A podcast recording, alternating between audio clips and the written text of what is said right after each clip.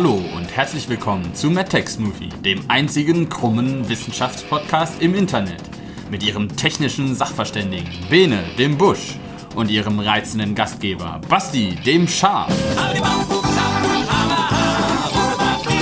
Und hier ist ihr zauberhafter Moderator, Basti, das Schaf.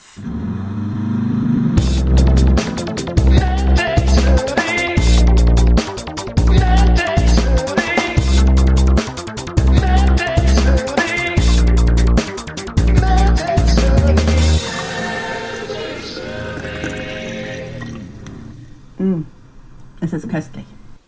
Und damit herzlich willkommen zu einer neuen Folge MedTech Smoothie, Folge Nummer 37. Ähm, ja, muss ich jetzt eigentlich mähen? und mir mein äh, Freund und Kollege und äh, Busch, Benedikt Stanitzek. Hallöchen. Ich hätte jetzt schon fast gesagt, mit mir auf der Weide der Wissenschaftskommunikation oder wieder mal sowas irgendwie. Wir grasen nämlich alles ab heute. Ähm, oh, ja, Gott, Bastian Deutsch. Ja, ja hi. Ich war es ja nicht schuld, dass wir so verspätet sind. Nee, nein, genau. Ich, ich nehme alle, alle Schuld auf mich. Ähm, es war Dienst- und äh, gesundheitsbedingt, dass wir das Ganze jetzt immer wieder aufschieben mussten. Es geht alles auf meine Kappe. Äh, ich bitte es vielmals zu entschuldigen, aber ich hoffe, dass wir jetzt dann äh, wieder die normalen zwei Wochen Abstände äh, einhalten können. So wie wir das davor schon gesagt haben. Ja, so wie wir es davor schon gesagt haben. Ja, ist mir auch aufgefallen, aber ja. was, was, will man machen? Steckst der unregelmäßigste Podcast. Ja, genau. Ja. Nee, Ironischerweise ist, ist der Arzt krank geworden. Der, genau, der ironischerweise ist der Arzt krank geworden. Nee, tatsächlich nicht. Ich habe auch jetzt mal letztens wieder einen sehr guten äh, Pod Podcast gehört, der mir so ein bisschen mein, meine Nostalgie getriggert hat. Äh, mich von Cold Mirror hier. Fünf Minuten Harry Podcast. Ach. Das hat auch, jetzt ich, das dauert, es geht jetzt schon über fünf Jahre oder so, weil das so unregelmäßig stattfindet. Aber so lange, äh, also 20 Folgen für fünf Jahre für 20 Folgen, das, äh, ja. Ich das möchte jetzt nicht auch. sagen, dass, der, äh, dass die Folgen von ihr besser recherchiert sind als unsere. ja, wir, wir haben einiges zu beackern, um im Bild zu bleiben. Wir haben sehr viel zu beackern, deswegen, also, ähm, ja, fang du doch einfach mal an. Direkt. Äh, aus der Kalten. Mit, mit, dem, mit dem, was in der langen, langen Zwischenzeit passiert ist, ja. Äh, ich ja, bin genau, vollständig genau. geimpft. Yay! Yay! Ja, wir haben, aber jetzt Sehr eigentlich schön. ist es jetzt schon gar nicht mehr so, weil das war tatsächlich eigentlich äh, genau an dem Wochenende zur, vor zur Aufnahme. Also, ja, das stimmt. Das ist eigentlich schon, also halt schon relativ lange her. Mittlerweile sind in meinem Freundeskreis und in der Familie halt auch schon, also die, die, ich würde sagen sogar der, der Großteil geimpft. Also ich kenne mittlerweile, glaube ich, in meinem Umfeld mehr Leute, die geimpft sind, als Leute, die noch nicht geimpft sind. Vor allen Dingen der, äh, ja. äh, der Prozentsatz an Johnson Johnson Impfstoffen nimmt zu die dann jetzt ja vor allen mhm. Dingen dann mit einem Mal quasi direkt durch sind. Ja, das stimmt.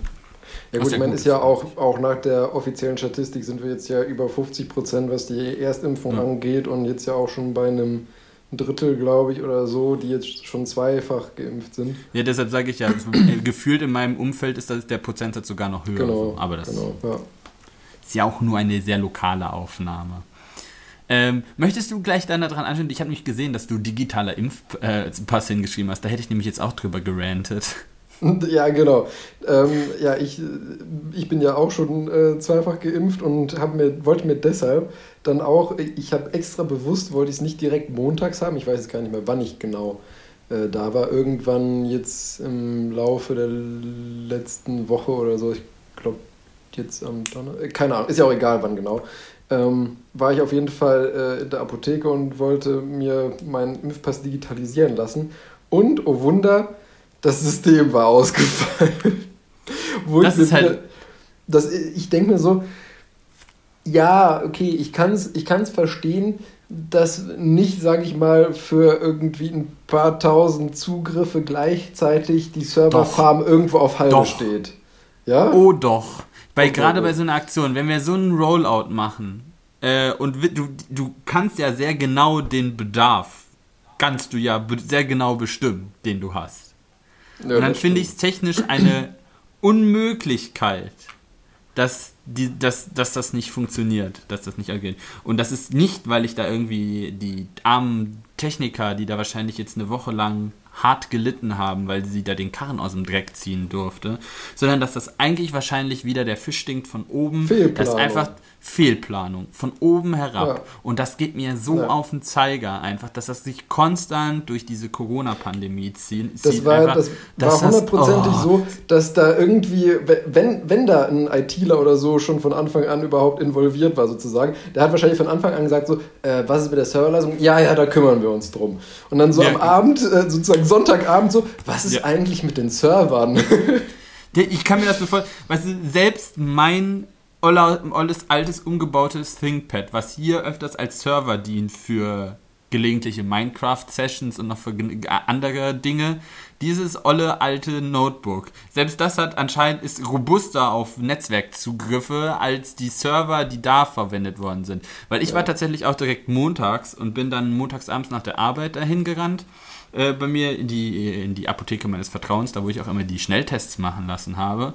Äh, und die, die Dame, die da war, die Apothekerin, war sehr freundlich auch und meinte so, ja, wirklich gut, ja, machen wir. Würde ich auch gerne, geht nur momentan nicht. Heute Morgen ging es erst ja. gut, dann ging es nicht, dann ging es wieder, jetzt geht es wieder nicht. Meinte sie, oh, pardon. Da meinte sie aber kein Problem. Wir können, äh, Sie können mir Ihre Daten hier lassen, also den Impfpass und den Perso, das kann ich mir abfotografieren. Und dann, wenn das wieder geht, machen wir das halt und dann schicken wir ihnen das PDF zu. Das ist ja schon das Ding schlechthin. Du, um einen digitalen Impfausweis zu bekommen, kriegst du ein fucking PDF zugeschickt. Das ist dann dein digitaler Impfausweis. Was ist denn das? Und da ist dann dieser QR-Code drauf, den du dann, äh, den, du, den du dann in, in die Corona-Warn-App äh, oder in, in den Corona-Impfpass-Dingen da halt einspeichern kannst. Ja. Aber wenn du mal guckst, was da drauf steht, da steht halt dein Name dran, wann du geimpft worden bist und mit was. Da steht mal noch nicht mal eine Chargennummer drin. Das, das sieht so aus, als hätte das ein Zehnjähriger mit Paint zusammengedübelt. Ja, das stimmt. Das sieht, ja, das, das war einfach mir, wieder so, das ist so, das musste jetzt schnell passieren, weil das wollte man als Erfolg verbuchen für die Wahl und dann macht man es besser scheiße als gar nicht. Und das Ulkige ist, jetzt habe ich ja von einer Freundin gehört, äh, die war tatsächlich beim Impfzentrum, äh, hat sich impfen lassen äh, und die bekommt die, diesen, den QR-Code mit dem digitalen Impfausweis postalisch jetzt zugeschickt. Ich wollte, ja, stimmt. Ja. Das ist, das ist aber genau das Gleiche. Ne? Es gibt schon, also seit ich im Medizinstudium Formulaturen gemacht habe, war, gibt es in Hausarztpraxen schon äh, dieses System, äh, also die Software heißt IFAB Praxis. Das ist ursprünglich dafür gedacht gewesen, oder ist es auch eigentlich immer noch dafür gedacht, ähm, dass es eine, eine einheitliche Softwareplattform gibt, wo du dein, also es war dafür gedacht, dass du als Hausarzt deinem Patienten, wenn er zum Beispiel geplant in, oder auch generell einfach ins Krankenhaus geht, um dort irgendwie ähm, aufgenommen zu werden, dass der seinen, ähm, seinen Medikamentenplan dabei hat. Und auf diesem Medikamentenplan ist dann ein QR-Code drauf.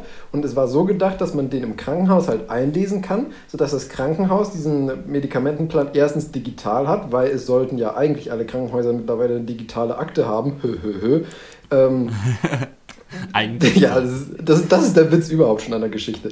Aber ähm, ich, ich war noch in keinem Krankenhaus, die überhaupt ein Lesegerät für diesen QR-Code hatten. Weil es sollte nämlich eigentlich so sein, dass diese Medikamentenpläne ja, eingelesen werden. Und wenn sich. Ja, und ähm, dann eben, im, wenn sich dann irgendwas an der Medikation ändert, irgendwas abgesetzt wird, umgestellt wird, ergänzt wird oder sowas, dass man das dann halt da einliest, dem Patienten dann halt wieder einen, ähm, diesen neuen Medikamentenplan wieder mitgeben kann und der Hausarzt das Ganze dann auch einlesen kann, sodass der nicht dann händisch aus dem Arztbrief abtippen muss, was ist denn an Medikamenten geblieben und was wurde im äh. Krankenhaus umgestellt.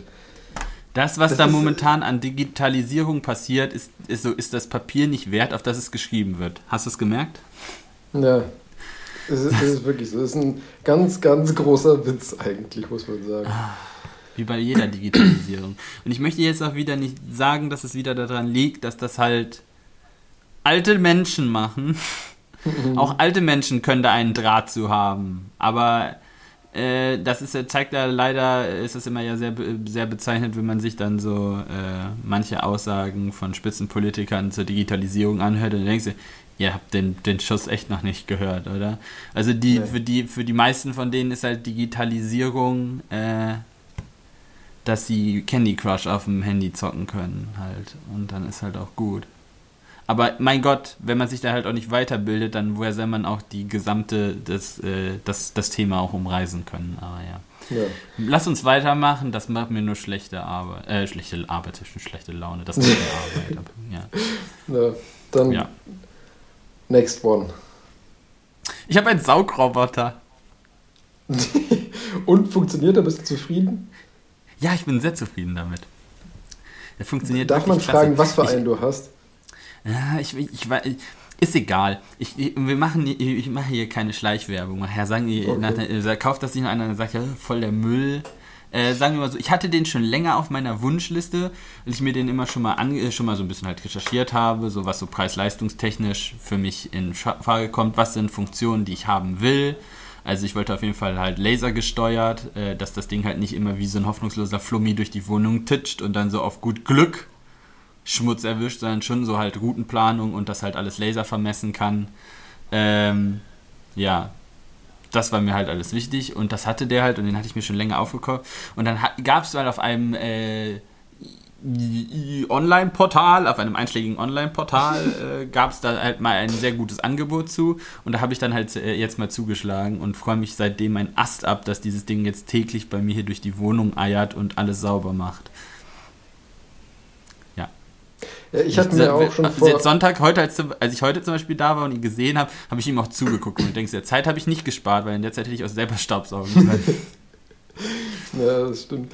Nee, ich habe mir auch eigentlich schon vor, vor längerem, hatte ich mir bei Aldi so einen Teil da geholt, weil ich nicht so hundertprozentig davon überzeugt war. Ich wollte jetzt nicht so super viel Geld dafür ausgeben und wollte es mal ausprobieren. Aber ich glaube, das ist da auch der Fehler, weil meins ist halt, das ist halt wirklich so ein absolutes Billigmodell, sage ich mal. Ähm, und ich glaube, der ist zum Teil auch einfach mit, mit der, sage ich mal, Strukturierung meiner Wohnung aufgrund von Möbeln etc. etwas überfordert. Weil das äh, relativ viele Ecken und Winkel hat, wo er dann permanent irgendwo gegenstößt. Und das verwirrt ihn dann irgendwann, sodass er nur noch im Kreis fährt und irgendwann dann aufhört.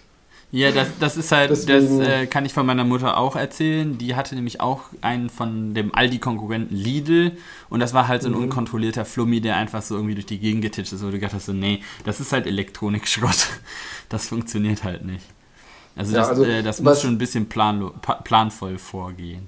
Ja, also äh, was, was tatsächlich geht, ist zum Beispiel bei mir im, im Flur oder so, wenn ich dann halt die Tür zum Wohnzimmer zumache, sodass, ähm, weil der, der Flur, der ist, sage ich mal vereinfacht gesagt, hat einfach nur ein Rechteck mit zwar auch ein paar Ecken und Kanten, aber das schafft er dann gut, das macht er eigentlich auch gut sauber, also von der Saugleistung her und so weiter bin ich da eigentlich zufrieden. Aber sobald es halt, sag, etwas komplexer wird durch Möbel oder sowas, ist das Ding dann irgendwann haltlos überfordert. Also ich kann ihm auch, also ich lasse ihm immer alle meine Türen auf und kann ihm halt immer, äh, also wenn du den quasi am Anfang konntest du einmal quasi das, die ganze Wohnung einscannen, da ist er einmal quasi die Gegend gefahren und hat alles gescannt und dann konnte ich ihm sagen, wo welche Zimmer sind und jetzt könnte ich mhm. zum Beispiel auch dann halt äh, ihm sagen, bitte mach nur das Zimmer oder das Zimmer und dann fährt er von seinem Dock halt in das entsprechende Zimmer und macht das halt sauber. Ähm, ja, da, da, sowas fand ich, finde ich halt dann cool. Also ja, die, wenn man auf ein paar entsprechende Funktionen sollte man halt dann doch schon gucken, weil sonst ist das halt, macht das keinen Spaß, sagen wir so. Ja. Ich bin auf jeden Fall sehr happy und zufrieden jetzt. Ich wollte das erzählen. Muss mir nachher mal außerhalb, außerhalb des Podcasts, muss mir mal sagen, was für eine das ist. Vielleicht äh, füge ich dann meinen, meinem alten Elektroschrott oder eBay Kleinanzeigen oder so zu und hole mir dann auch die, die du hast. Ja, das ma ja, macht halt echt keinen Spaß. So, die Idee bei meiner Mutter, der, der, so ein Ding hätte ich mir auch nicht gekauft. Das sind halt dann 120 Euro irgendwie, die du bezahlst und die für die Mülltonne. Ja, genau, so, so, ungefähr der Größenordnung war auch meine. Ja. Äh, ja. Ähm, das, das nächste, was ich auf der Liste hatte, ist, das ist jetzt halt auch schon ein bisschen her, aber das war da halt der neue Hot Shit. Die USA haben ähm, einen UFO-Bericht veröffentlicht. Das fand ich sehr noteworthy. Äh, mhm. Weil das war eine, eine Taskforce, die wurde gegründet, halt, die im Juni halt Informationen zu UFO-Sichtung dem US-Kongress präsentieren soll. Und da war halt gleich, oh mein Gott, was haben sie für Aliens gefunden oder so. Äh, gibt, ist Roswell und äh, Area 51, ist das alles wirklich wahr und bla und blub. Natürlich. Und, ja. Ähm, ja, man muss also sagen, dass, das haben sie da haben sie sich halt auch so ein Ei gelegt mit, weil sie das halt auch alles so aufgebaut haben, als wäre das so ultra die Revelation oder sowas. Aber de, de facto, also meines Erachtens messen sie dem alles, was sie da jetzt machen, ein bisschen viel zu. Das macht, also, das macht mehr Qualm das macht, ja genau, das ist so typisch amerikanisch, das macht mehr Qualm, als es eigentlich ist.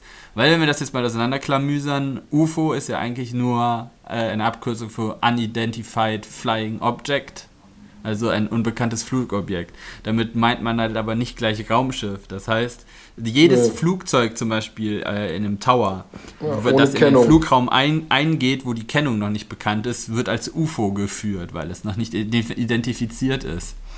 Und dann denkst du an, also, jo, okay. hätten sie das machen, ähm, hätten sie das machen müssen. Ja, ich bin mal gespannt, was da, wenn das halt, wenn dieser äh, da mal rauskommt, dieser Bericht, was da alles drinsteht, aber das wird halt wahrscheinlich genauso äh, darauf hinauslaufen, wie das halt generell immer so, äh, wenn, wenn man sich äh, das mal anguckt, was das ist, weil es gibt hier auch zu, zu, zu Lande, möchte ich meinen, die Gesellschaft für Erforschung von des UFO-Phänomens. Und die haben sich mit 4000 des UFO-Phänomens, ja, ein bisschen hochtrabend, aber ja, ja. Ähm, die haben sich mit 4500 Beobachtungen im deutschsprachigen Raum seit 1972 auseinandergesetzt. Also eine relativ große Datengrundlage und haben die halt versucht, nachvollziehbar zu erklären. Das heißt, wo das dann immer, der Vorsitzende hat das dann immer so erklärt, das heißt, die haben dann immer angefangen, dann, wenn du Position, Datum äh, hast, dann guckst du erstmal, ist da irgendwas lang geflogen, zufälligerweise? Ja, genau. Was das erklären könnte, schon mal einfach. Dann guckst du halt so, könnten das irgendwelche Wetterballons gewesen sein oder sowas. Da weißt du ja auch immer, die, da wird ja auch die Starts, wo die gestartet sind und wann, wird ja auch quasi immer äh, festgehalten und dann kannst du ja mit den Windrichtungen relativ äh, auch ein, also es heißt einfach, das ist schon aufwendig, aber relativ naheliegend und präzise halt erklären, was da, dass das das ist. Und von da sind sie zum Schluss gekommen, dass sich 95% lassen sich zuverlässig aufklären, dass das halt keine außerirdischen unten fliegenden Untertassen sind. Oh, und selbst bei den 5% heißt das jetzt nicht, dass das alles Aliens waren, sondern dass es halt einfach mit den Mitteln, die diese äh, diese, dieses, diese Gesellschaft hatte, äh, nicht zweifelsfrei zu erklären war. Also das heißt, so dieser Forschung, dieser Bericht von der US-Taskforce, die halt da irgendwie quasi das Militär hinter sich haben, damit sollte das relativ, äh, die sollten da ein bisschen mehr also noch höhere Präzision Die haben genug Geld. ja, der, dieser, der, das Budget für diese Taskforce äh, ist 2,3 Milliarden US-Dollar. Für fucking UFOs. Echt, um irgendwelche Geister zu jagen, aber gut. Ja, eben, und genau das ist auch mein, Klasse, mein kleiner Kritikpunkt da. Also du rührst da halt, also da wird wieder sehr viel Schaum geschlagen für etwas, wo du eigentlich sagst, so, oh, ja, es gibt auch sehr viele intelligente Menschen, vor allen Dingen auch Piloten, die mal schwören, sie hätten da irgendwas gesehen, wo du aber auch sagen kannst, das können auch Reflexionen gewesen sein oder sowas. Lässt sich nicht immer das heißt frei erklären, aber wie man das eigentlich auch aus der Juristerei kennt, ist so, das menschliche Gedächtnis ist so ziemlich das unpräziseste äh, Beweismittel, was du haben kannst. Das und das stimmt. müsste, das, wenn man da sich selber auch mal immer ein bisschen checkt, äh, eigene Erinnerungen, äh, die funktionieren halt leider nicht so wie ein Fotoapparat. Wir stellen uns das immer so vor, dass Erinnerungen ja nichts anderes sind, wenn wir die wieder vorkramen, als würden wir ein Fotoalbum ankommen. Aber de facto werden Erinnerungen ja immer als Emotion abgespeichert. Und jedes Mal, wenn wir sie wieder ja, abrufen ja, und sie wieder erleben, verändern wir sie ein bisschen. Und das führt halt dann auch, gerade weil es eine emotionale Sache ist, fühlt sich das immer anders an, als es dann tatsächlich war. Und das finde ich halt lustig eigentlich. Also was ist lustig, aber das ist doch schon sehr bemerkenswert. Und das heißt, selbst wenn man Dinge, wo man von hundertprozentig der Meinung ist, dass das so war, weil man das so erlebt hat, sollte man sich da zumindest mal kritisch hinterfragen. Oh, lustig. Dem Paketboden ist gerade sein Auto bei mir hier über die Straße gerollt und gegen das Haus. Oh mein Gott. Ja, Äh, lustig. ernsthaft? Ja, der ist halt ausgestiegen und hatte den Gang ein, äh, noch eingelegt. Also wirklich gegen das Haus gefahren? Ja, so einen Bürgersteig hoch und gegen das Haus. Oh Mann. Ja, sowas Okay. kann ich bei mir hier leider nicht beobachten. Äh, ja, wir machen, machen neu, neues Podcast-Format. Ich lehne mich hier einfach aus, Fenst aus dem Fenster. Genau, beschreibst, was du siehst. Der Rentner-Podcast. Ja, also ja, 2,3 Milliarden Euro soll das Ganze kosten. Also jetzt nicht. Weil da wird ja sicherlich nicht rauskommen, dass, also. Gut, wenn man jetzt rausfindet, wir hatten außerirdische Besucher, das war dann und da und wir haben dadurch Kontakt mit denen aufgenommen oder sowas, dann waren die 2,3 Millionen Euro, Milliarden Euro, würde ich sagen, Dollar, gut angelegtes Geld. Aber wenn da Ja. jetzt rauskommt, dass wir Wetterbalance hinterhergerannt sind, dann würde ich sagen, war es ein bisschen, bisschen teuer. Ja, und jetzt, jetzt raten wir mal, was wahrscheinlicher ist. Naja, Äh, egal. Ich würde niemals nie sagen. Ich glaube dann einfach. gäbe es aber endlich nicht, mal intelligente Lebensformen in Amerika. Richtig, genau. Ich halte die Menschheit nicht für so sonderlich interessant, dass man die, dass man. Na, ist egal. Meine Meinung. Das ist wahrscheinlich, wahrscheinlich gibt es so außerhalb unseres, äh, unseres äh, Horizonts, wo wir so hinkommen mit unseren jetzigen Methoden, gibt es wahrscheinlich zig äh, intelligentere Lebensformen und die haben bei sich die auf da den bleiben, Karten, weil sie keinen Nick. genau, die haben bei sich auf den Karten dann so für unsere Galaxie X. so, so No-Go-Area angekreuzt und bloß nicht dahin, da sind die dummen Menschen.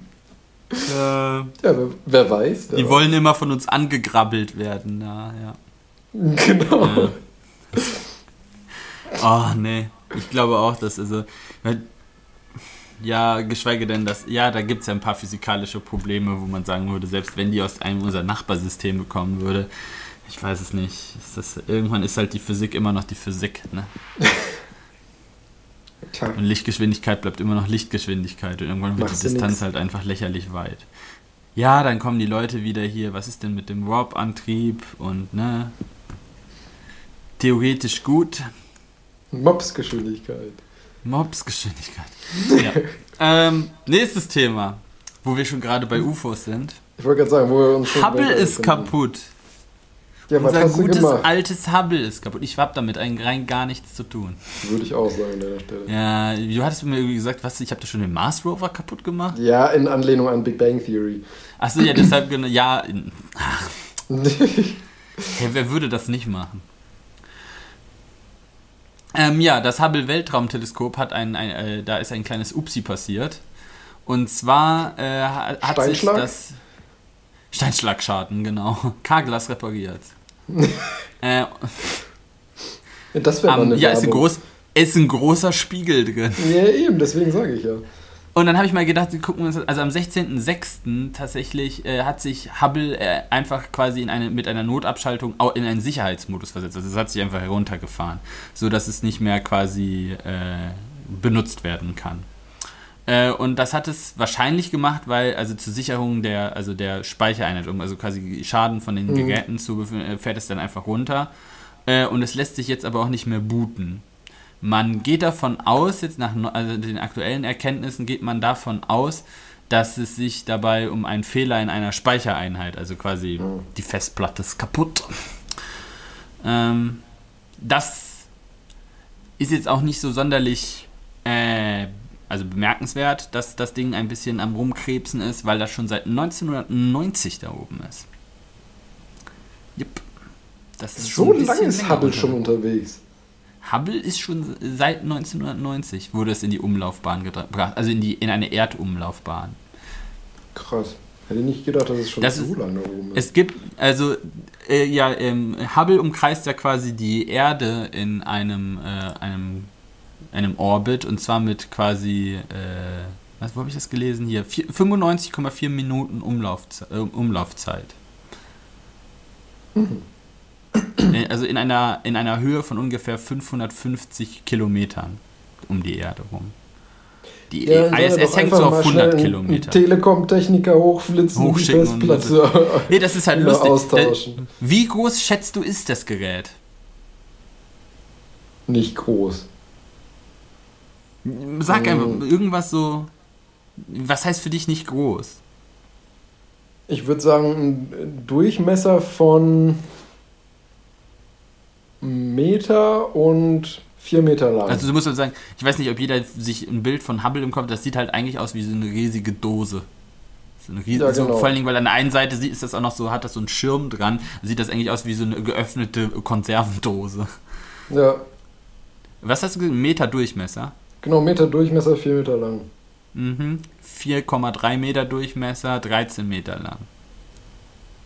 Hm. 11,6 Tonnen. Fatboy. dann- Ja. Ja. Äh, das ist tatsächlich mit der doch Dis ganz schön groß. Ja, das ist mit der Discovery hoch, mit, mit der Discovery äh, hochgeschossen worden 1990 halt. Mit Ah, okay. STS äh, Moment, was war die Aussetzung? Die haben STS 61. Äh, nee, STS 31 sogar, also so früh schon. STS 61 war die erste Wartungsmission und da, dann gab es da noch eins, Mhm. zwei, drei, vier weitere äh, Wartungsmissionen. Also an der ist schon ein bisschen, an dem Ding ist schon ein bisschen rumgeschraubt worden. Äh, und das Sollen sie doch einfach mal so eine Falcon Heavy da hochschießen. Ja, die ist ja noch nicht fertig.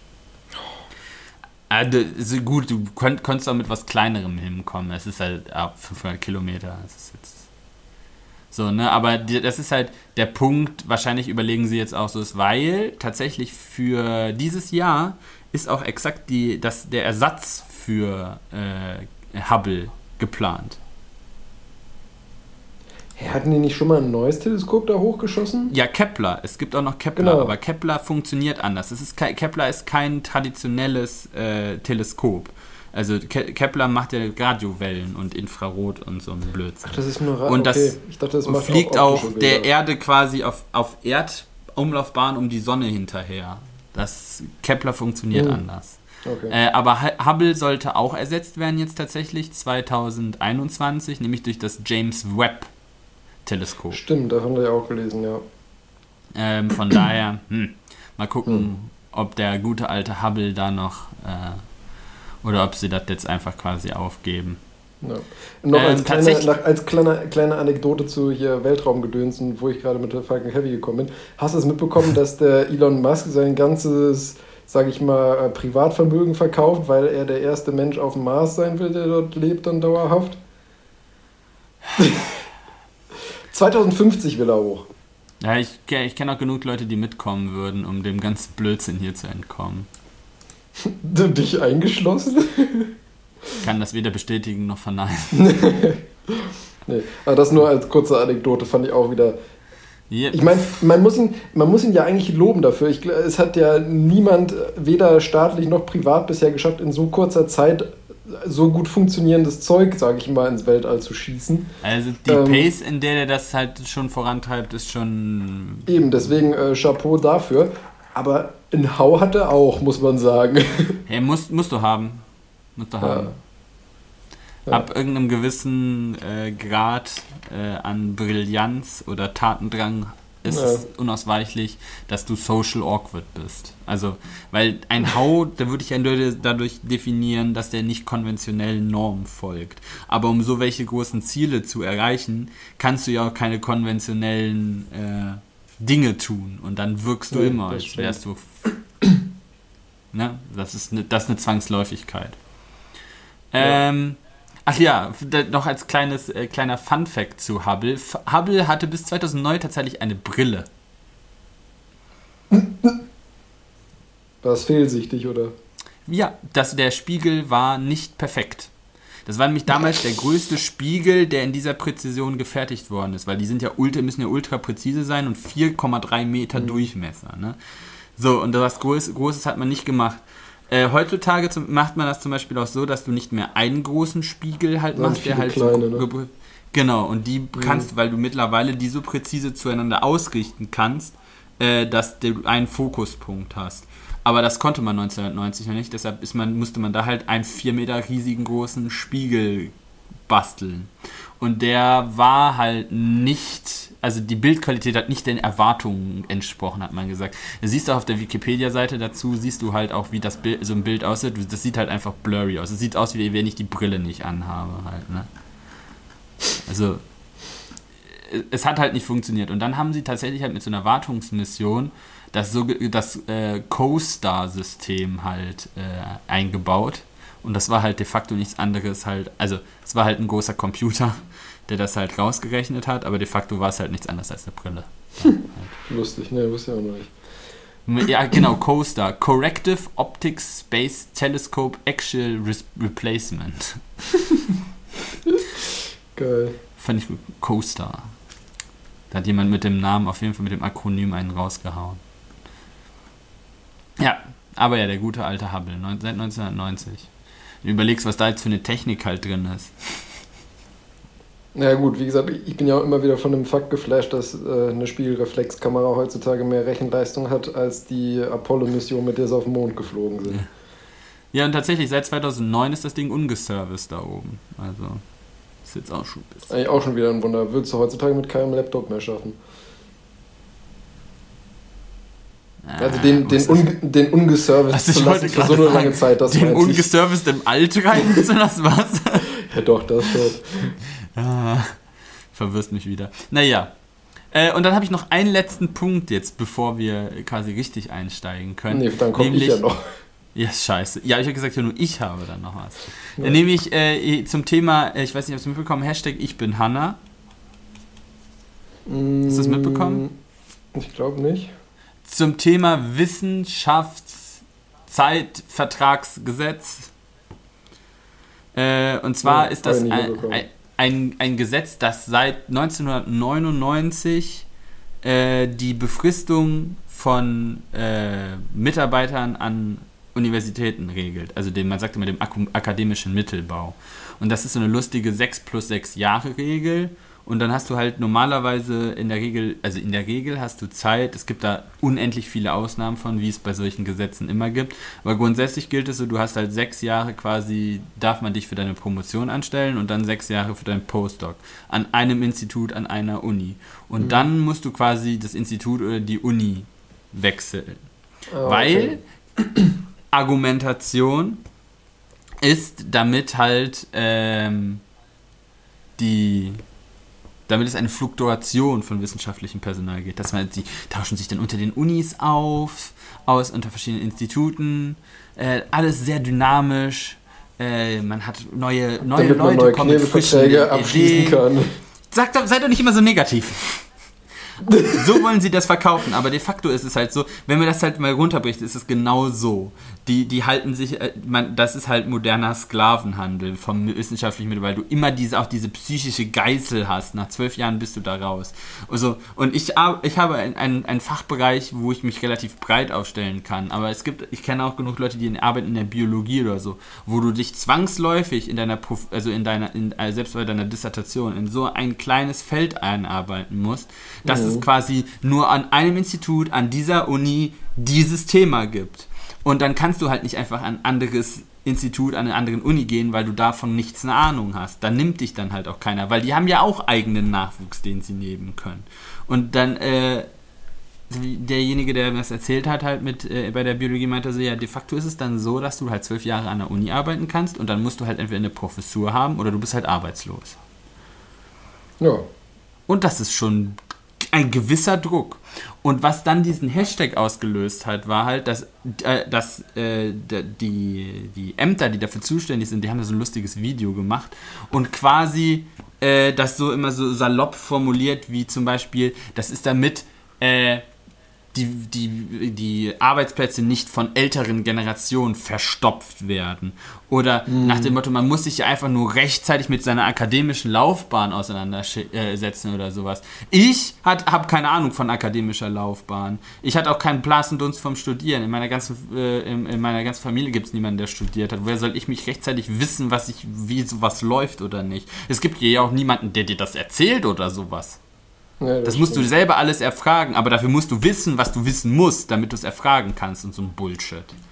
Und das finde ich einfach, das ist einfach eine Unverschämtheit, dass dann Ämter, die dann in so einem fancy animierten Video dann dir sagen so, ach ja, nach zwölf Jahren entlassen wir dich, aber das machen wir, damit du nicht die Stellen verstopfst. Das muss man sagen, nach zwölf Jahren. Wenn du dir jetzt vorstellst, die Leute sind jetzt fertig, fangen ihre Promotion an, ab jetzt zwölf Jahre. Dann haben die auch sich wahrscheinlich ein Leben, eine Familie in der Stadt aufgebaut und dann sollst du einfach alle Zelte abbrechen und in eine ungewisse Zukunft in irgendeine andere Stadt vagabundieren oder wie? Mit Mitte 40.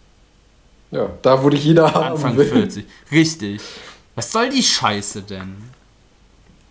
Ja, also wobei, ja, wenn, wenn, wenn man sich dafür entschieden hat, ist das, aber wenn man sich dafür entschieden hat, ist das schön und gut. Aber dann soll man da nicht noch so, weißt du, so, so, eine, so mir nichts durch. Das haben dann irgendwelche, ich sag, kann wieder sagen, das haben wieder irgendwelche äh, Design-Marketing-Fritzen. Ja, ich weiß, ihr macht auch richtige Arbeit.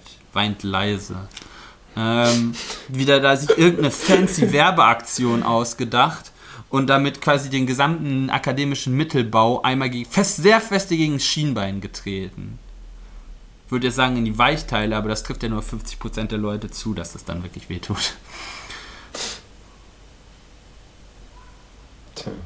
Okay, jetzt habe ich mich schon wieder aufgeregt. jetzt, jetzt hast du endlich mal einen normalen Blutdruck. Ja. Glaubt man mir gar nicht, ne? Nee, das stimmt. Ja, nee, das ist, äh, das ist echt kacke, aber das war ja auch schon, äh, sagen wir, ist ja auch schon seit längerem so, dass in der Wissenschaft wirklich schwierig ist, ähm, eine, eine zuverlässige Arbeitsstelle bis zur Rente zu haben, sagen wir mal ja, so. Warum gehen bei uns gerade ähm, in den Ingenieurswissenschaften die, also ich will das jetzt nicht so, ich will jetzt nicht verallgemeinern oder sowas, aber die Leute, die sich aussuchen können, gehen immer in die Industrie. Ja, letztendlich, weil du da ja. mehr verdienst oder sowas, aber auch letztendlich, weil du da den ganzen Bullshit halt los bist. Und du bist halt dann einmal in der Industrie und dann ist da auch relativ einfacher, wieder was anderes zu finden. Also einfacher, als wenn du dann hier an den Unis rumtingelst. Das stimmt. Tja. Aber das ist halt schade. Damit berauben sich quasi dann quasi die, die, die Unis ihre, ihres eigenen Potenzials, weil die haben ja Mühe und, Mühe und Geld und Arbeit investiert, um die Leute auszubilden und dann verlieren sie die einfach an die, äh, an die Industrie, weil sie nicht dazu in der Lage sind, die Leut, ihre Leute ordentlich zu behandeln. Ja. Ich sage das nicht, dass das grundsätzlich an Instituten so läuft. Ja, wie mein, wie mein Vater letztens allerdings ein bisschen anderen Zusammenhang letztens gesagt hat, Deutschland war früher einmal das Land der Dichter und Denker. Als erstes sind uns die Dichter abhandengekommen und jetzt auch noch die Denker. Ich, ich glaube, damit kann man das Ganze gut zusammenfassen.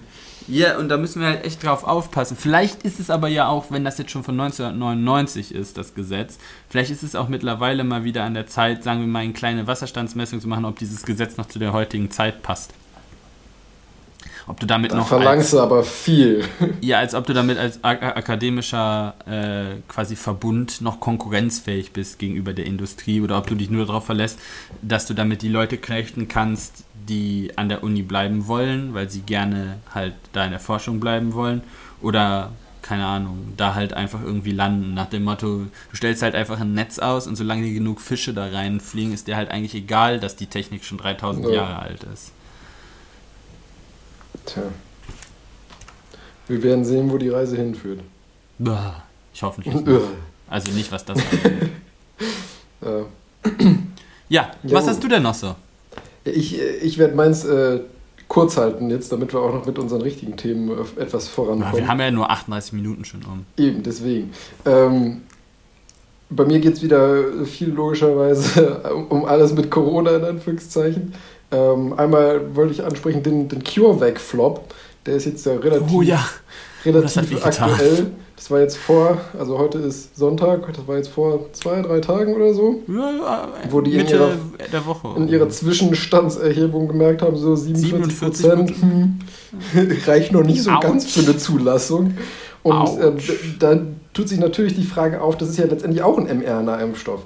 Und ich meine, äh, BioNTech mhm. und Moderna sind ja äh, eigentlich so die, die Muster, Musterschüler, jetzt, was die Corona-Impfung ja. angeht. Und warum ist CureVac jetzt eigentlich so bescheiden im Vergleich dazu?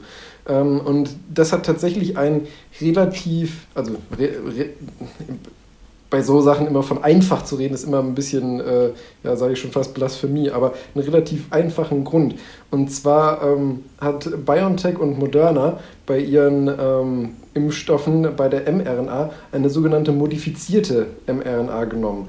Und da haben die ein äh, Nukleosid, also einen Baustein, aus dem diese mRNA aufgebaut ist, haben die etwas äh, modifiziert. Da geht es um das Nukleosid äh, Uridin, das wurde durch Pseudouridin ersetzt, weil. Natürlich Pseudouridin. Ja, nur der Vollständigkeit halber. Ja. Ich werde das auch nicht näher erklären, ist auch irrelevant für die ganze Sache. Auf jeden Fall haben sie das nämlich gemacht, weil für die kodierenden Eigenschaften der mRNA, worum es ja letztendlich geht bei der ganzen Geschichte, ist das nämlich egal. Aber das Pseudouridin ähm, aktiviert in unserem Körper weniger die Immunantwort, während die mRNA noch sozusagen im Körper rumfliegt, bis es in den Immunzellen angekommen ist, wo letztendlich der Bestimmungsort ah, ist. Und deswegen okay. kann nämlich äh, BioNTech und Moderna ihren Impfstoff wesentlich höher dosieren, bevor es zu Unverträglichkeiten kommt. Weil die nutzen nämlich, ich bin mir jetzt gerade nicht mehr hundertprozentig sicher mit den, äh, mit den Mengenangaben, aber die be benutzen vier bis fünfmal mehr mRNA sozusagen als Wirkstoff als CureVac, weil CureVac weniger nehmen muss, weil die eben. Also haben wir quasi dadurch jetzt ausgetestet, äh, wo quasi der Drop-off ist für die, für, die, äh, für die Dosierungsdichte. Nee, die, die wussten schon von vorher, also die, dass sie, also die haben jetzt schon die maximal mögliche Dosierung genommen, weil sie wussten, wenn sie höher gehen mit der Dosierung, kommt es zu Unverträglichkeiten. Aber die aktuell maximal ja. mögliche Dosierung ähm, geht halt, yeah. also reicht halt von der Wirksamkeit nicht aus. ja, ja, aber ich meine ja, da, dadurch weißt du ja quasi dann normalisiert, äh, was du da auch, wenn du das also auf dieses Pseudo-Dingens da zurückrechnest, wo dann, dass, dass es da irgendwann dann einen Drop-off gibt, dass du nicht beliebig weit damit runtergehen kannst. Ach so, ja, genau, das stimmt. Ja, und das ist eben jetzt bei das denen das Problem, dass sie einfach ihren, ihren Impfstoff nicht, äh, sag ich mal, hoch genug dosieren können, um eine höhere Wirksamkeit zu erreichen. Aber ähm, die setzen jetzt ihre Zulassungsstudie noch fort und haben auch schon äh, angekündigt, dass sie jetzt mit einer Version 2.0 sozusagen ihres Impfstoffs, äh, der mhm. allerdings jetzt aktuell in der Phase 1, Phase 2 Studie noch steckt, Scheiße. also noch etwas weiter zurückliegt. Mhm. Den haben sie jetzt auch mit dem äh, Pseudouridin eben gemacht und ähm, da sind die Zahlen auch näher an denen von BioNTech und Moderna dran. Ist nur die Frage, ob das, das heißt, nicht einfach mittlerweile zu spät schon. kommt denen war das vorher schon klar. Wenn die jetzt schon dann Studie 1 und Studie, äh, Phase 1 und Phase 2 haben, dann haben Was? die das ja schon vor, ein, vor geraumer Zeit in die Wege geleitet. Da wird ein paar cleveren Leuten wird das wahrscheinlich vorher auch schon aufgefallen. Ja, oder sie haben halt einfach gesehen, okay, bei BioNTech Moderna hat es gut geklappt, probieren wir es auch mal. Ja. ja. Naja, auf jeden Fall, das, ja, das ist auf jeden Fall der Grund, gelaufen. warum CureVac, obwohl es auch ein mRNA-Impfstoff ist, eben äh, so viel schlechter nice. ist als BioNTech und äh, Moderna. Wieder was gelernt. Genau. Ich werde hier immer zum richtigen Impfprofi oder sagen wir Corona-Profi. ja. ähm, nee, und dann noch äh, zu aktuell ja dem, dem Gespenst, was überall durch die Medien geistert, äh, der Delta-Variante und auch in Bezug darauf den uh. Impfschutz. Ähm, weil da ist es jetzt ja so, dass ähm, die ganze Zeit äh, kommt von wegen, ich meine, in, in Großbritannien geht die Delta-Variante ja hoch mit den Zahlen. Wobei ich, da finde ich immer schwierig mit äh, Großbritannien mit dem Vergleich. Da ist halt, glaube ich, auch einfach das Problem, die haben jetzt ja vor, wann war es jetzt, vor zwei, drei, vier Wochen oder so, die haben ja gnadenlos alles geöffnet die haben ja wirklich sofort Pubs aufgemacht, ohne Maske, ohne alles, ohne Abstand. Und ich glaube, das ist jetzt das, was bei denen auch so ein bisschen das Genick bricht mit der Delta-Variante, dass die da jetzt wesentlich schneller auf dem Vormarsch Ich verstehe auch nicht, was haben denn alle da jetzt, warum muss das dann jetzt auch, fangen die auch hier an zu, ja, keinem Ende der Maskenpflicht. Also, wieso? Ich habe da jetzt ein paar Sachen habe ich mir mitgenommen, so wo ich mir dachte, wieso haben wir das eigentlich grundsätzlich gemacht? So, ich möchte nicht im, in, in, der Bahn oder im Bus sitzen und dann immer von irgendwelchen Leuten angehustet werden. Da, wieso lassen wir nicht in ja. öffentlichen Nahverkehr grundsätzlich die Masken auf? Oder im Arztzimmer. Das ist sonst auch immer so, wo du denkst, bah, da sitzen immer kranke Menschen. Lass das doch einfach. Schadet ja. doch keinem. Ja, Im Pub ist halt ein bisschen blöd. Ich war jetzt auch ich war jetzt auch letztens beim HNO-Arzt und dann hatte ich den auch mal gefragt gehabt, weil ähm, ist halt, äh, ob, ob er eigentlich gemerkt hätte, dass durch das Maskentragen er weniger Patienten hat. Und er hat gesagt, im ersten Quartal, was normalerweise das stärkste Quartal ist, also von Januar bis einschließlich mhm. März, hatte er ein Drittel weniger Patienten. Dadurch, dass halt einfach so Sachen wie Erkältung und so einfach weniger geworden sind, dadurch, yep. dass die Leute sich halt nicht anrotzen gegenseitig. Die, ich weiß ja nicht, was die Leute damit so für ein grundsätzliches Problem. Also ich kann das ja nur aus, aus meiner Warte sein. Aber die, ich, ich verstehe diese Grundsätze, die ich immer so, oh, ich kriege da so schlecht Luft drunter und bla und Blödsinn. blub. Und ich so, oh. Wenn überhaupt eine reine ich, Kopfsache. Ja, ich bin den ganzen Tag, habe ich das Ding auf an der Arbeit. Ja, ich auch. Äh, und vergesse das sogar, wenn ich dann mit dem Fahrrad nach Hause fahre. Da fällt mir an der letzten Ampel, bevor ich zu Hause bin, denke ich, ich, fällt mir dann auf, weil ich da relativ lange stehe, dann immer, oh, du hast die Maske immer noch an. Und deshalb gucken dich ja. die Leute so dumm an. Ja. Und ähm, jetzt war ja auch auf jeden Fall in den Medien schon, dass in Deutschland die Delta-Variante jetzt ja auch am Zunehmen ist. Ähm, jein, muss man dazu sagen. Jein, das ist wieder gut, wie eindeutig. Ja, genau. Nein, eigentlich ist es schon eindeutig, muss man sagen. Ähm, aber da spielen die Medien wieder ein bisschen mit der Sache ähm, in Bezug auf äh, absolute und relative Zahlen. Ah, weil, toll, Statistik. Genau, weil äh, da werden wir sozusagen ein bisschen verarscht, muss man sagen. Weil Ach was, trau ähm, nie einer Statistik, die du nicht selber gefälscht hast. Genau, weil es war jetzt nämlich äh, so, dass die ähm, von Kalenderwoche 19 angesehen. Also es fängt jetzt die Kalenderwoche 25 an für alle, die es jetzt gerade hören. Ähm, beziehungsweise die, die es jetzt hören, wir sind in Kalenderwoche 25. ähm, in, in Kalenderwoche Was, halbes 19, Jahr schon wieder rum? Ja, in Kalenderwoche 19 lag die ähm, lag die relative, äh, an, der relative Anteil von der Delta-Variante bei 2,5% und ist dann jetzt sukzessiv gestiegen, in Kalenderwoche 20 auf 3,2, in Kalenderwoche 21 auf 3,7 und Kalenderwoche 22 auf 6,2. Das ist die offizielle Statistik vom RKI. Da wird man jetzt ja sagen so, oh mein Gott, allein in von Woche 21 auf 22 haben sich die Zahlen verdoppelt. Nein, die absoluten Zahlen sind nämlich von Kalenderwoche 20 bis 22 gefallen, von 114 auf 89 auf 75. Der relative Anteil ist einfach nur gestiegen, weil die Gesamtzahl an Infektionen halt einfach runtergegangen ich, ist. Ich wollte gerade sagen, willst du dann nicht noch für die allgemeine erklären, was überhaupt der Unterschied zwischen absoluten und relativen Anteilen ja, weil wir hatten nämlich ja. auch zum Beispiel in Kalenderwoche 20 hatten wir insgesamt, äh, oder hatten wir von der, nee, nicht insgesamt, aber hatten wir von der Alpha-Variante, die noch die dominierende äh, Variante bei uns ist, hatten wir nämlich mit 3200. Ist das der Wildtyp? Der Wildtyp, genau. Also quasi das, was aus Wuhan gekommen ist. Sozusagen. Ähm, hatten wir nämlich insgesamt 3241 Fälle und da hat das Ganze noch 90 Prozent dann ausgemacht. Und jetzt in der Kalenderwoche 22, wo die Delta-Variante diese schrecklichen 6,2 Prozent mit ihren 75 Infektionen ausgemacht hatten, hatten wir aber äh, von der Alpha-Variante nur 1052. Dadurch ist es halt so, dass ähm, jetzt nicht die Delta-Variante hier den Großteil ausmacht oder stark grassiert, aber einfach halt der prozentuale Anteil ähm, etwas hochgegangen ist. Naja, was man ja eigentlich durch den relativen... Ja. Deswegen würde was ich man durch den sagen, relativen äh, oh Anteil Gott, ja sieht, ist, ist jetzt das, schrecklich Panik ja. und sonst was. Was man dadurch ja dann einfach gut sieht, ist, dass die tatsächlich anscheinend ja evolutionär Vorteile gegenüber den anderen Varianten hat, die sie halt äh, zur, kurz oder lang halt zu der dominanteren äh, Variante machen wird. Aber das heißt ja, weißt du, solange die absoluten An äh, Zahlen halt niedrig sind, ist uns das ja. eigentlich ja auch immer egal. Ja, also solange, dann ist die Variante, wenn quasi unser, Immun, unser Immunschutz und unsere ganzen Maßnahmen immer noch gut dagegen wirken, ist uns ja die Variante an sich ja egal.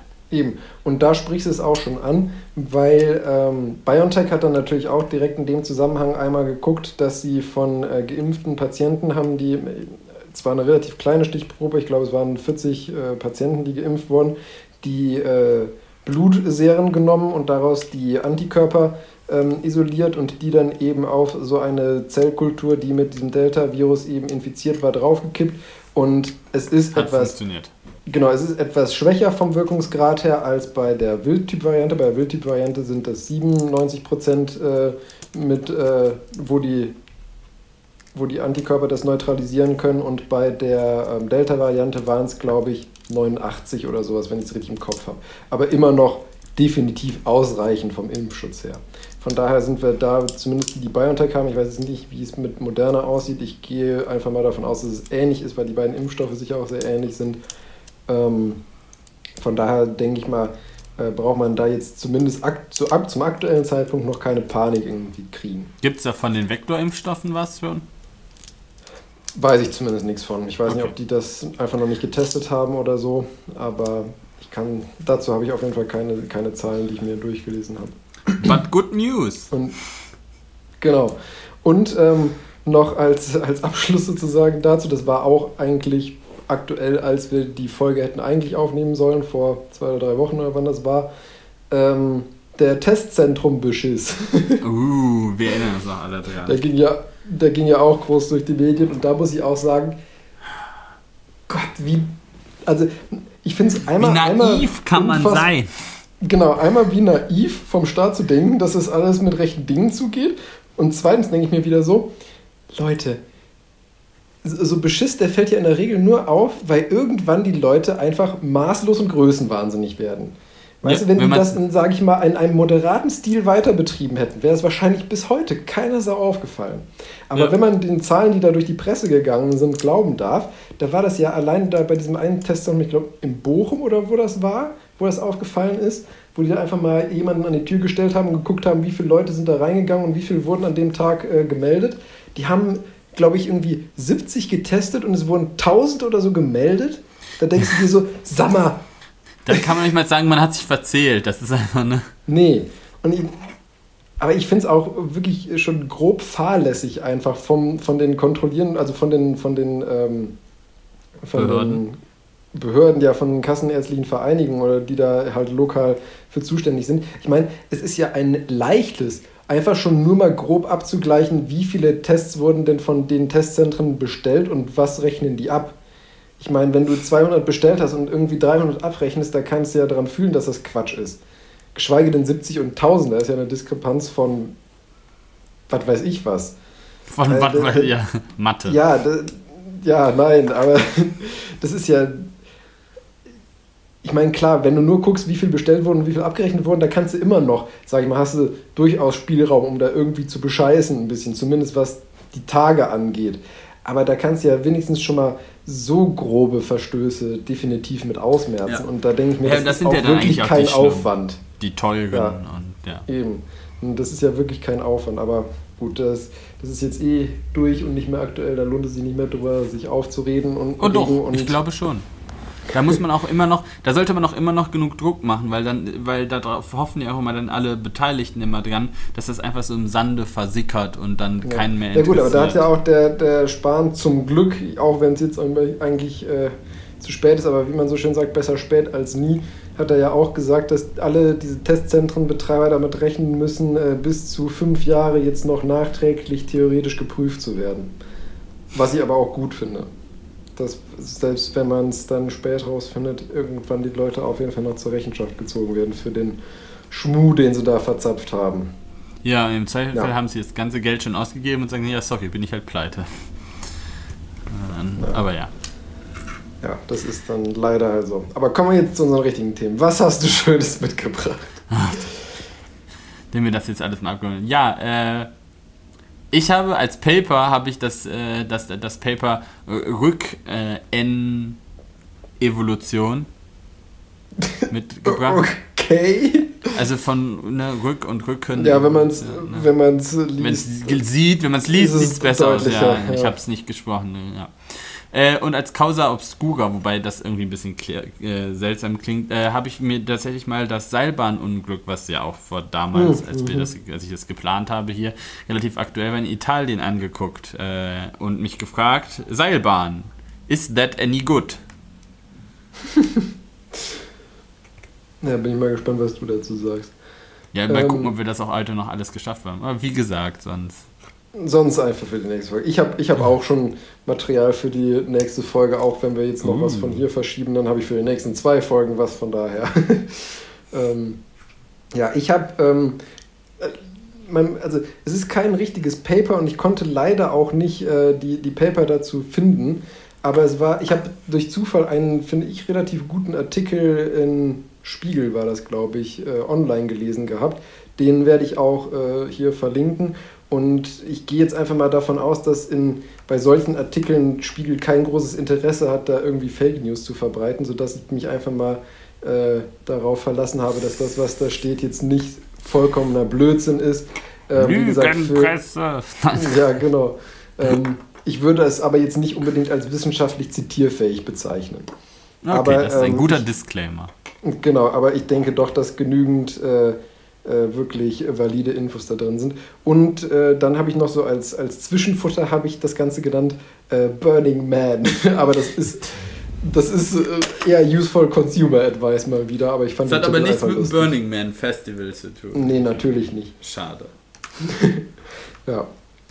Ja, ähm, willst du anfangen? Soll ich anfangen? Was ist dir lieber? Oder fang du an, ich habe äh, fang du an, ich habe jetzt eben mit dem äh, mit meinem Gedöns ja als letztes gelabert. Dann darfst du jetzt wieder. Vom Ping-Pong her würde es halt Sinn machen, wenn du anfängst, weil du auch den Rauskehrer hast. Ah ja, gut, stimmt. Okay, dann, dann, dann fange ich an.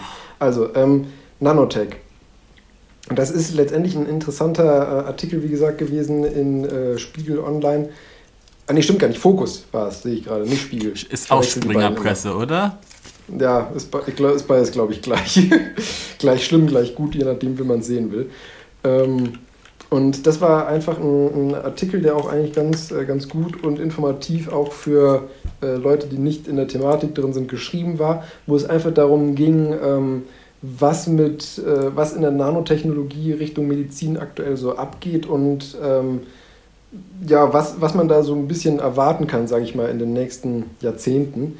Und äh, was ich zum Beispiel sehr beachtlich fand, ist, äh, ist dass in Deutschland alleine 1100 äh, Firmen aktuell in der Sparte Nanotechnik und Nanomedizintechnik aktiv sind. Das fand ich doch ähm, eigentlich relativ viel. Hätte ich jetzt ehrlich gesagt nicht gedacht, weil Nanotechnologie gerade im Medizinsektor ja doch durchaus speziell ist, sage ich mal.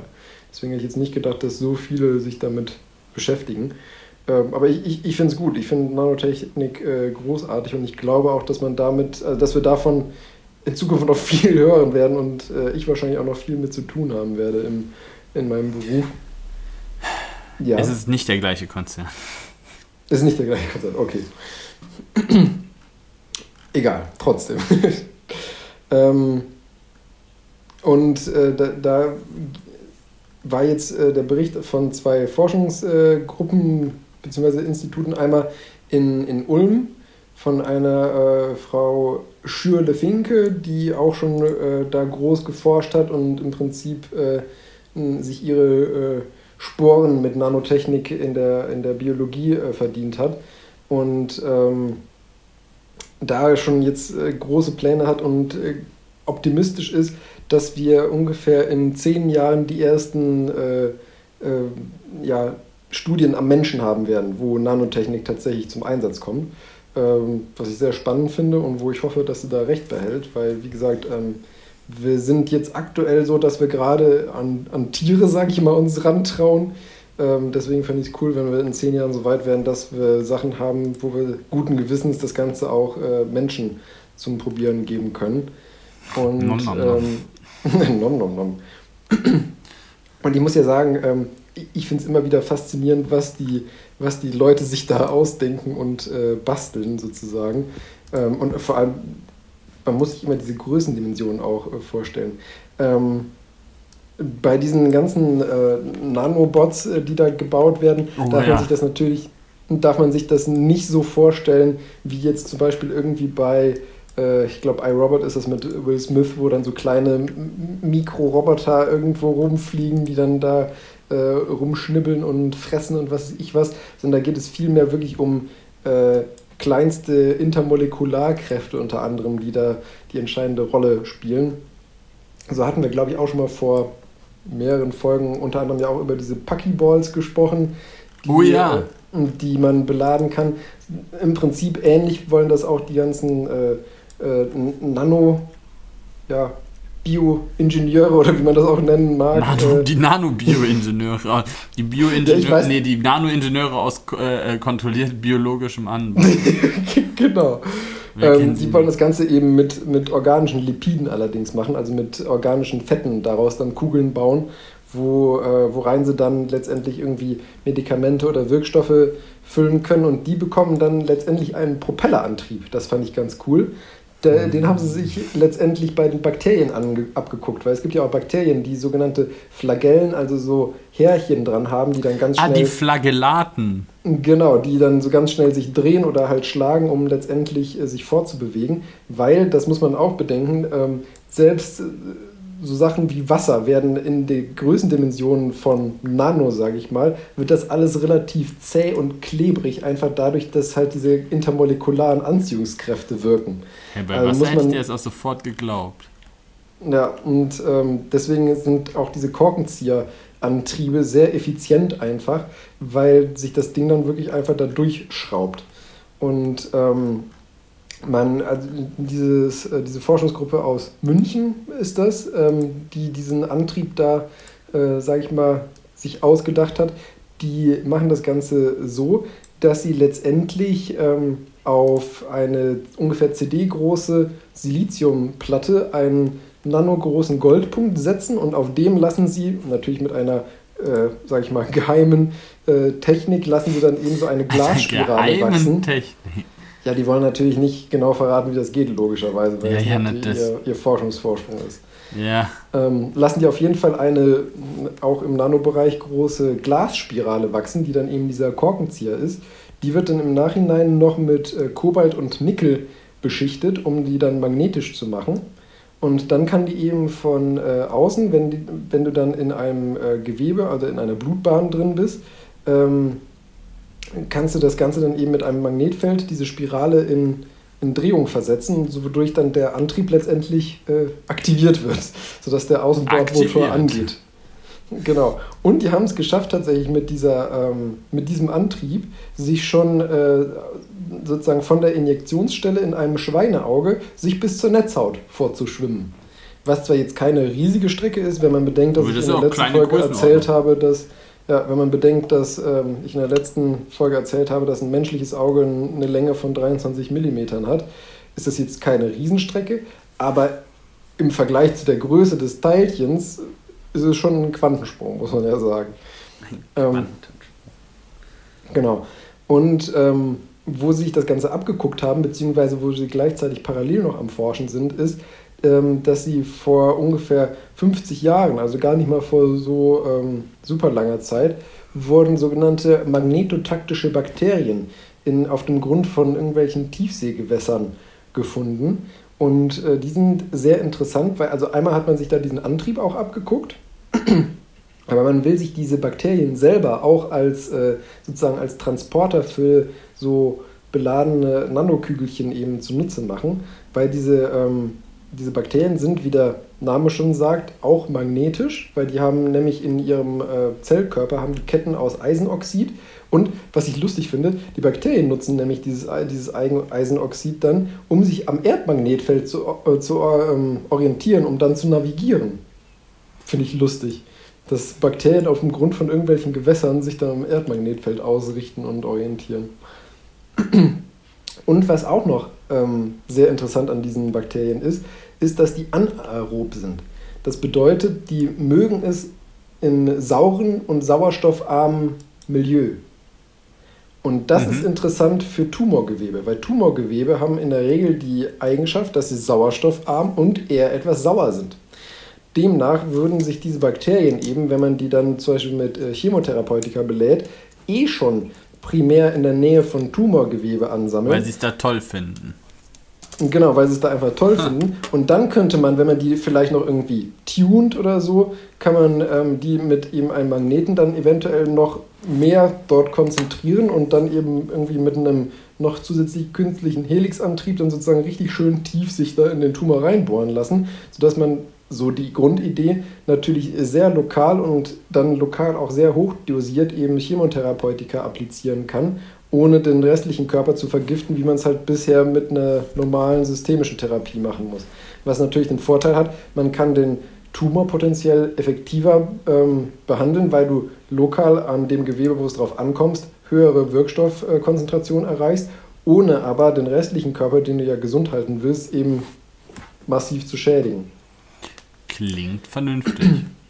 Ja, und da ist jetzt allerdings noch ein bisschen das Problem, zum Beispiel, dass du, ähm, um letztendlich ein, ähm, eine suffiziente Menge an, äh, an Medikamenten dort zu applizieren, bräuchtest du, ähm, ich weiß jetzt leider nicht, was für eine Größe der Tumor hatte, an dem sie das sozusagen hochgerechnet haben, aber da haben sie gesagt, dass sie ungefähr 50 Billionen, also 50.000 Milliarden, ähm, ja, um, um sich das besser als Zahl vorstellen zu können, ähm, von diesen Nanokügelchen bräuchtest du da, die mit Medikamenten beladen sind, um eine suffiziente Wirkstoffkonzentration äh, zu erreichen. Das bedeutet, es bringt nicht nur was, wenn man weiß sozusagen, wie man das Ganze anstellt, sondern du musst es auch wirklich in absolut brutaler Masse produzieren können. Weil also erstmal um 50 Billionen herzustellen, das ist eine Hausnummer, würde ich sagen.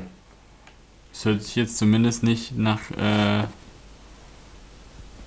ja, nachdem, als ob man das quasi mit im Reagenzglas selber dann zu Hause zusammenmischen könnte. Nee, genau. Aber äh, dieser, der Physiker Per Fischer, der da in, äh, am äh, Fraunhofer Institut äh, dran arbeitet, äh, nicht im Fraunhofer, Max Planck, Max, Max Planck. Planck Max Planck Institut. Wer kennt ihn nicht? Ähm, der ähm, hat eben auch diese Methode erfunden, wo man das dann auf dieser CD-großen Siliziumscheibe anzüchtet. Und der hat das Ganze jetzt schon zumindest äh, so weit äh, skaliert, dass er innerhalb von, äh, hier steht es in dem Artikel, innerhalb von wenigen Stunden eine Milliarde von diesen Glasspiralen immerhin schon hinbekommt. Das reicht zwar noch nicht, wenn du jetzt, sage ich mal, jeden Krebspatienten damit behandeln willst, aber ich denke, das ist für den generellen aktuellen Forschungsstand der, der Nanotechnologie in, in der Medizin äh, eigentlich ein ganz guter ja, ganz gute Größenordnung, denke ich. Und was ich auch sehr lustig fand, das war ein äh, Nanoforscher von der TU München, also meiner, meiner ehemaligen Heimatuni. Ähm, der, hat es, äh, der hat sich letztendlich darauf spezialisiert, ähm, Nanobots aus DNA zu basteln. Weil er gesagt hat, man schafft es mit DNA so einfach im Prinzip wie mit keinen anderen Molekülstrukturen, ähm, ja sozusagen Sequenzen zu relativ einfach herzustellen, weil man mittlerweile eben sehr gut einfach DNA synthetisieren kann, die sich dann von alleine aufgrund der Faltung der, ähm, der Moleküle und der intermolekularen Anziehungskräfte sehr einfach sozusagen prognostizieren lassen, wie letztendlich dann später die 3D-Struktur aussieht. Und der hat es geschafft, letztendlich, das fand ich sehr schön, ähm, im Prinzip eine Art, ähm, ja, eine Art Venusfliegenfalle für Viren Ach zu machen. ah, daraus. die dann so, dann so, wupp, so zuschnappt dann. Genau. Und äh, diese dieses Mini-Schnappschildkröte sozusagen hat eine Größe von 50 mal 20 mal 10 Nanometer. Also wirklich mhm. klein. Ist aber in der Lage, schon relativ gezielt ähm, Hepatitis B-Viren einzufangen und einzugittern und damit unschädlich zu machen. Und er hat auch schon gesagt, jetzt aktuell sind sie natürlich aufgrund der Aktualität auch daran, dieses ähm, DNA-Maul sozusagen zu vergrößern, um damit dann auch äh, Coronaviren einfangen zu können. Er hat gesagt, ei, aktuell ist jetzt da ist das Corona, ja, aktuell ist das Coronavirus etwas zu groß für diesen Schnapper, den sie da haben. Und äh, dadurch, dass es aber modular wohl aufgebaut ist, wird es sich wohl relativ einfach vergrößern lassen. Und das Gute ist halt auch der Mechanismus sozusagen, der das Ganze dann zuschnappen lässt. Das ist halt einfach ein spezifischer Rezeptor, wo du dann letztendlich wie im Prinzip so ein Baukastensystem einfach ein, ähm, ja, ein, im Prinzip eine Art Antikörper sozusagen in diese Schaltposition bringen musst, der dann halt spezifisch auf irgendein Oberflächenmolekül von dem entsprechenden Virus oder der entsprechenden Struktur, die du halt schnappen möchtest, ähm, ja, angepasst werden muss. Sodass du zum Beispiel jetzt ähm, bei dem Coronavirus dieses Spike-Protein, was ja auch äh, letztendlich das Target ist von den Impfstoffen, dass du dafür im Prinzip dann die Rezeptoreinheit da in dieses Maul einfügen könntest, sodass das Ding eben zuschnappt, sobald es ein Spike-Protein gebunden hat. Das fand ich auf jeden Fall sehr cool und lustig irgendwie, wenn man sich vorstellt, dass da so kleine, kleine Schnappis durch deine Blutbahn fließen, die dann die Viren einfangen. Kleine Schnappis. Ja, aber eigentlich bräuchtest du dann, das wäre doch wie so ein Klettprinzip, dann bräuchtest du doch nicht mehr, dass das zuschnappt, wenn du halt quasi den Klebstoff, in Anführungsstrichen, der da drin ist, einfach quasi durch so einen Undock-Mechanismus für das Spike-Protein ersetzt, oder nicht? Ja, genau. Einfach. Einfach, sage ich da. Ja. ja, genau so machen die das ja auch. Aber da muss es ja nicht mehr zuschnappen, quasi eigentlich. Ja, gut, durch das Zuschnappen wird das Ganze halt noch abgekapselt und dadurch halt unschädlich gemacht. Okay, halt okay, okay. Dahinter, Den lasse ich Zuschnappmechanismus. Ja. Ja. Ja, genau. Das, das, Nee, und- das und- klingt logisch. Und das war so der, der Überblick sozusagen, den die da gegeben haben in ihrem Artikel. Fand ich auf jeden Fall sehr interessant und äh, unterhaltsam auch zu lesen, was man da alles versucht und was es da für Ideen gibt. Und ich bin wirklich gespannt, wo das Ganze hinführt. Ich meine, vor 10, 20 Jahren äh, hätte wahrscheinlich auch keiner gedacht, dass wir äh, heute mRNA als Impfstoff nutzen. Von daher bin ich da optimistisch, dass wir da noch viele interessante Sachen äh, kriegen werden mit äh, irgendwelchen äh, Antikörpern oder halt Nanobots, die dann helfen, entweder Tumoren oder Erkrankungen zu bekämpfen. Da ist ja dann mal wieder quasi so ein ganz großes Fass, was eigentlich aus der Technik kommt, was äh, so als Enabler für die Medizintechnik wieder fungiert. Ja, weißt du, wenn man das genau. Fass halt einmal aufmacht, dann hast du ja quasi nahezu unbegrenzte Möglichkeiten. So ist das. Und das fand ich halt auch so cool an diesem Prinzip da, wo der meinte eben mit seinen, mit den DNA-Bots, die er da bastelt, dass dadurch, dass man eben, wir, wir können schon sehr gut massenhaft DNA synthetisieren. Wir haben mittlerweile relativ gut erforscht, äh, wie sich eben DNA faltet und verhält, ähm, wenn man bestimmte Sequenzen druckt, sodass man im Prinzip das Wissen, was wir haben, maximal dafür nutzt, um daraus was Neues zu entwickeln. Ich mag es immer, wenn, wenn Leute einfach sozusagen das, was man hat, nutzt und dann so ein bisschen think out of the box das Ganze versucht weiter anzuwenden und auszunutzen. Ja, natürlich, ja. Bis zu Ende engineeren. Genau. ja, das war Ja, mein, lustig. mein Nanotech-Artikel. Ja, ja, das ist ja jetzt tatsächlich auch eher so wieder so eine Enabler-Geschichte. Dass das Genau. halt so, dass man da so unglaublich viel mitmachen kann. Ja, dann äh, sind wir bei mir und die bei der Rücken Rückenevolution. äh, und zwar geht es um ein Forscherteam aus Japan und die haben einen, äh, einen, einen robotischen äh, Schwanz quasi entwickelt, äh, den kann man, den sich halt Menschen auf den Mhm. Rücken schnallen kann, quasi um Okay, deshalb also nicht vorne. Entschuldigung, ja, erzähl weiter. Auf dem Niveau wollten wir das hier machen. Ja,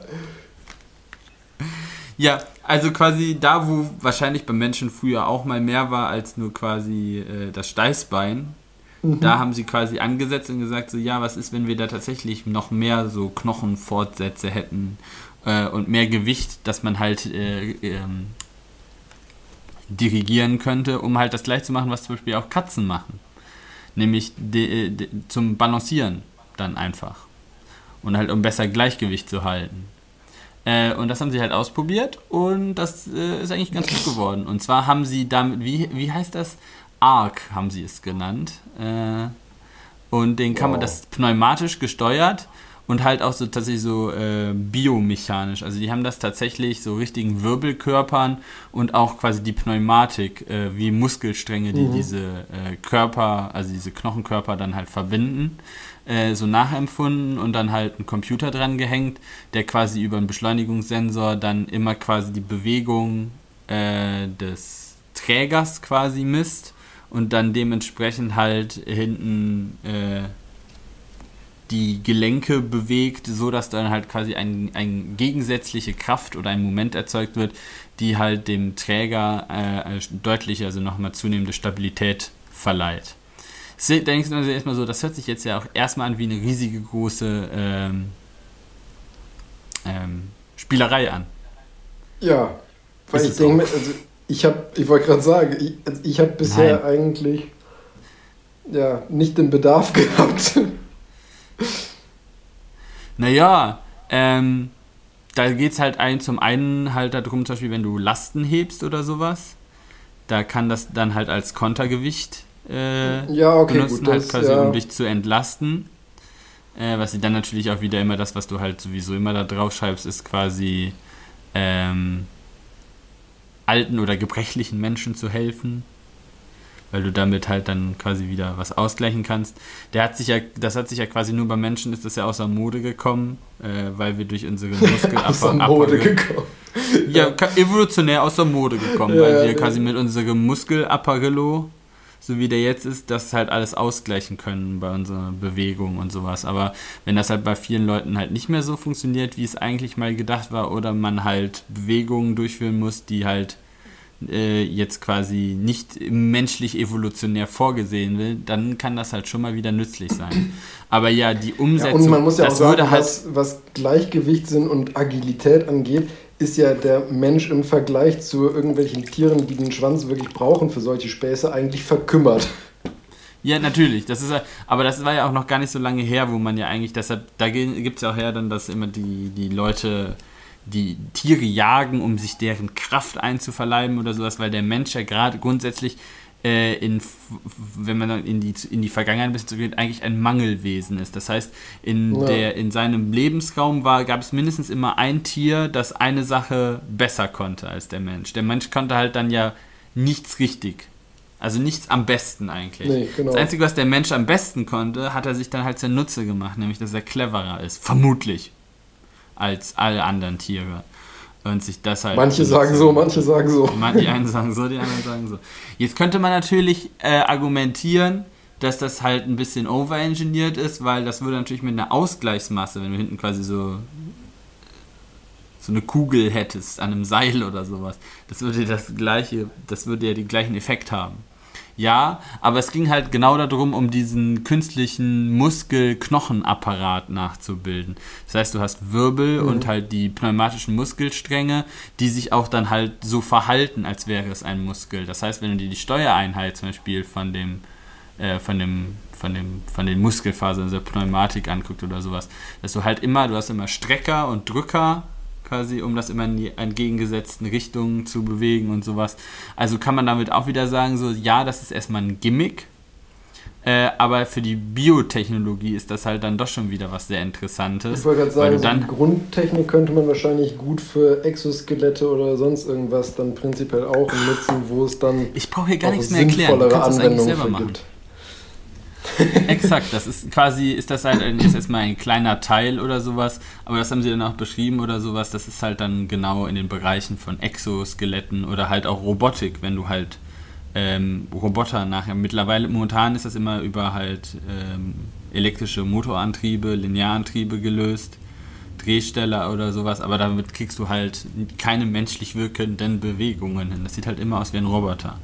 Und wenn ja. du halt jetzt moderne Robotik oder halt Roboter halt bauen willst, die sich ähnlich verhalten oder ähnliche Aufgaben wie, oder ähnlich komplexe Aufgaben wie ein Mensch lösen können, dann musst, solltest du dich halt, auch wie das beim Bio, äh, bei der Bionik immer ist, so ein bisschen am Original entlanghangeln.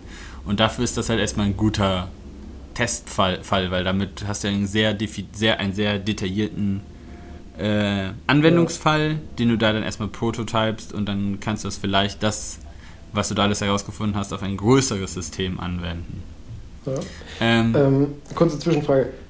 Ja, also gibt es einen gerne. Grund oder weißt du denn, weißt du den Grund, warum die das Ganze pneumatisch und nicht hydraulisch gemacht haben? Weil also für mich, also in meinem Kopf ist irgendwie Hydraulik immer besser als pneumatisch, weil halt mhm. Flüssigkeit inkompressibel ist und dadurch ja. ein direkteres Ansprechverhalten hat sozusagen. Äh, und ja, auch mehr Kraft ja hinbekommt eigentlich in der Regel. Uh, da sind sehr viele äh, Halbwahrheiten drin. Äh, ja, ich, bin ja, ich bin ja auch kein Maschinenbauer. Besser kannst du immer nicht sagen. Es kommt immer drauf an, wa was du haben möchtest. Und nichtsdestotrotz zum Beispiel okay. werden ja in Kraftfahrzeugen, also in Personenkraftfahrzeugen, hydraulische Bremsen benutzt, aber bei Last, also bei Nutzfahrzeugen, Bussen oder Lastwagen werden pneumatische Bremsen an, äh, eingesetzt. Ja, das habe ich auch noch nie verstanden. Äh, die sind, weil sie einfach äh, wartungsärmer sind, weil du kein Bremsflüssig keine Bremsflüssigkeit austauschen musst. Ja, okay. Und äh, wenn, wenn die können quasi, die sind halt unkaputtbar. Weil wenn die kaputt sind, ist das Einzige, was du machst, bremsen. Also wenn deine Bremse kaputt ist, kannst du nicht fahren. Bei pneumatischen Bremsen. Bei hydraulischen kann man die Bremsleitungen durchschneiden und du fährst gegen den nächsten Baum. Bei einer Pneumatik, wenn du den Schlauch durchschneidest, fährst du nirgendwo hin. Weil das läuft ja genau andersrum. Gedacht, ja. Weil da wird ja quasi die Bremsleitung pressurized, damit die Bremse gelöst wird. Und wenn die, quasi wenn du bremst, lässt du Druck raus. Ähm, ja, und du hast halt das Medium, was du benutzt, nämlich die Luft, hast du halt un, hast du halt um dich herum zur Verfügung und kannst die halt immer dann wieder neu herstellen. Und dadurch, dass es halt ein Gas ist und kompressibel ist, hast du ein paar lustige Eigenschaften nämlich noch. Nämlich, du hast auch gleichzeitig noch eine, also eine, eine Dämpfungs- und Federeigenschaft. Deshalb kann man ja auch Gasdruckfedern, werden ja auch benutzt. Ja. Es gibt auch hydraulische Federn, aber die funktionieren ein bisschen anders, weil die, da komprimierst du halt ja nicht das Fluid, nämlich die Flüssigkeit, weil die nahezu unkompressibel ist, sondern du arbeitest bei hydraulischen Dämpfern immer quasi mit äh, Ventilen, durch die du dieses, diese Flüssigkeit durchzwängst. Und dadurch, dass sie da ja, Arbeit so wie halt die Stoßdämpfer beim Auto, ne? Genau. Aber da komprimierst du ja nicht die Flüssigkeit oder so, sondern es ist immer nur diese Bewegung von der Flüssigkeit durch die Ventile, die halt Reibung verursacht und dann halt dir diese Dämpfung erzeugt. Aber jetzt zum Beispiel bei Gasdruckdämpfern ist das so, dass du tatsächlich dann halt noch ein Federelement hast, weil du die, das Gas zusammendrückst und das halt wieder eine Gegenkraft erzeugt. Das heißt, du kannst federn. Bei einem Flüssigkeitsdämpfer ist es halt immer nur, da hast du keine Kraft, das heißt, du hast immer nur eine Dämpfung. Das heißt, du kriegst sogar noch dann ein Federelement gratis dazu. ähm, ja, was ich mir da einfach vorstellen kann bei dem Anwendungsfall, ist es halt, weil es leichter ist Hydraulik jo, ist immer ist, schwer. Stimmt, allein durch die Flüssigkeit natürlich. Ja. Und dadurch, dass du Luft quasi un, unendlich in Anführungsstrichen zur Verfügung hast, sind die Toleranzen auch nicht ganz so kritisch, weil so ein bisschen Leckage macht ja nichts aus, weil du immer hinterher schieben kannst. Bei Hydraulik ist das immer so eine Sache. Tendenziell kannst du das auch machen, dann wird es aber sapschig. Das heißt, du musst auch viel höhere Toleranzen bei ich der Fertigung gerade so vor, wenn du das Ding hinten dran hast, ziehst du die ganze Zeit so eine Ölspur hinter dir. Ja, ja. drop, drop, drop, drop, drop. Genau. Und du musst halt einen Tank mit Öl mitschleppen. Ja, okay, nee, gut, macht doch Sinn. Ja. Und gerade ich glaube, das mit dem, mit dem Federn, das ist da, glaube ich, ganz, ganz eng, weil dann hast du halt auch wieder dieses natürliche, äh, dass es ein bisschen ja, organischer sich bewegt. Weil wenn eine Hydraulik ist halt wie, wie Auch hast du schon stark. mal so richtige ja. Hydraulik gesehen, wenn die richtig arbeitet? Ja. Das, da hast du halt kein, kein, keine Margin for Error. Das ist halt, ja. das macht das dann halt Gnadenlos. kaputt. Gnadenlos. Ah ja, und was die Kraft angeht, ist es halt alles eine Frage des Drucks. Klar. Aber ja, Pneumat äh, Hydraulik kannst du halt ist halt eine Flüssigkeit. Ne? Da hast du halt, wenn deutlich höhere Drücke kannst du da sehr einfach erreichen als bei Gasen. Ja. Weil die Gase würdest du dann ja dann irgendwann verflüssigen und dann ist du wieder eine Flüssigkeit. Gut, ich ja. meine jetzt bei so einem Schwanz zum Ausbalancieren brauchst du ja eh keine großen Kräfte eigentlich, weil der ja nur sich selber steuern muss und nichts. Ja. Das, ein, das ich glaube, das, begrenzt, das begrenzte, der begrenzende Faktor wäre da wahrscheinlich auch nicht tatsächlich, dass die Kraft aufgebaut ist, um den zu bewegen, sondern welche Stellgeschwindigkeiten du erreichen möchtest. Mhm. Das heißt, wie, in welchen Intervallen möchtest du die, die Position von den einzelnen Bewegungen abstimmen. Und je schneller das ist, desto höheren Druck musst du halt, weil dann bewegt sich das halt auch schneller. Ähm, aber das kann man damit, glaube ich, relativ gut dann einstellen. Aber ich glaube, der einzige, der größte Stichpunkt ist tatsächlich, dass es halt künstliche Muskeln sein sollte. Und dann das Dann ist einfach ein, schöner damit zu emulieren als mit einer Hy Hydraulik. Ja. Ähm, ja, das tatsächlich, wenn man sich das so anguckt, hatte ich mein erster, mein, äh, mein, mein erster Gedanke, von wo sie sich das angeguckt haben, abgeguckt haben, wäre halt bei Primaten oder sowas. Das wäre ja irgendwie sinnig. Also äh, bei anderen Säugetieren oder sowas. Aber tatsächlich äh, ist das Skelett, also die Skelettteile und die Muskeln sind vom Seepferdchen inspiriert. Klar, ist ja auch naheliegend, ne? Dachte ich mir aus, natürlich, vollkommen einleuchten. da habe ich zwar auch nichts leider gefunden. Ähm, Aber, also. Warum sie genau ein Seepferdchen genommen haben. Nur der Vollständigkeit halber. Den Schwanz, den da angehängt wurde, war der dann auch so gekringelt? Nee, nee, nee, der, also der ja. war einfach nur, sag ich mal, mehr oder weniger gestreckt.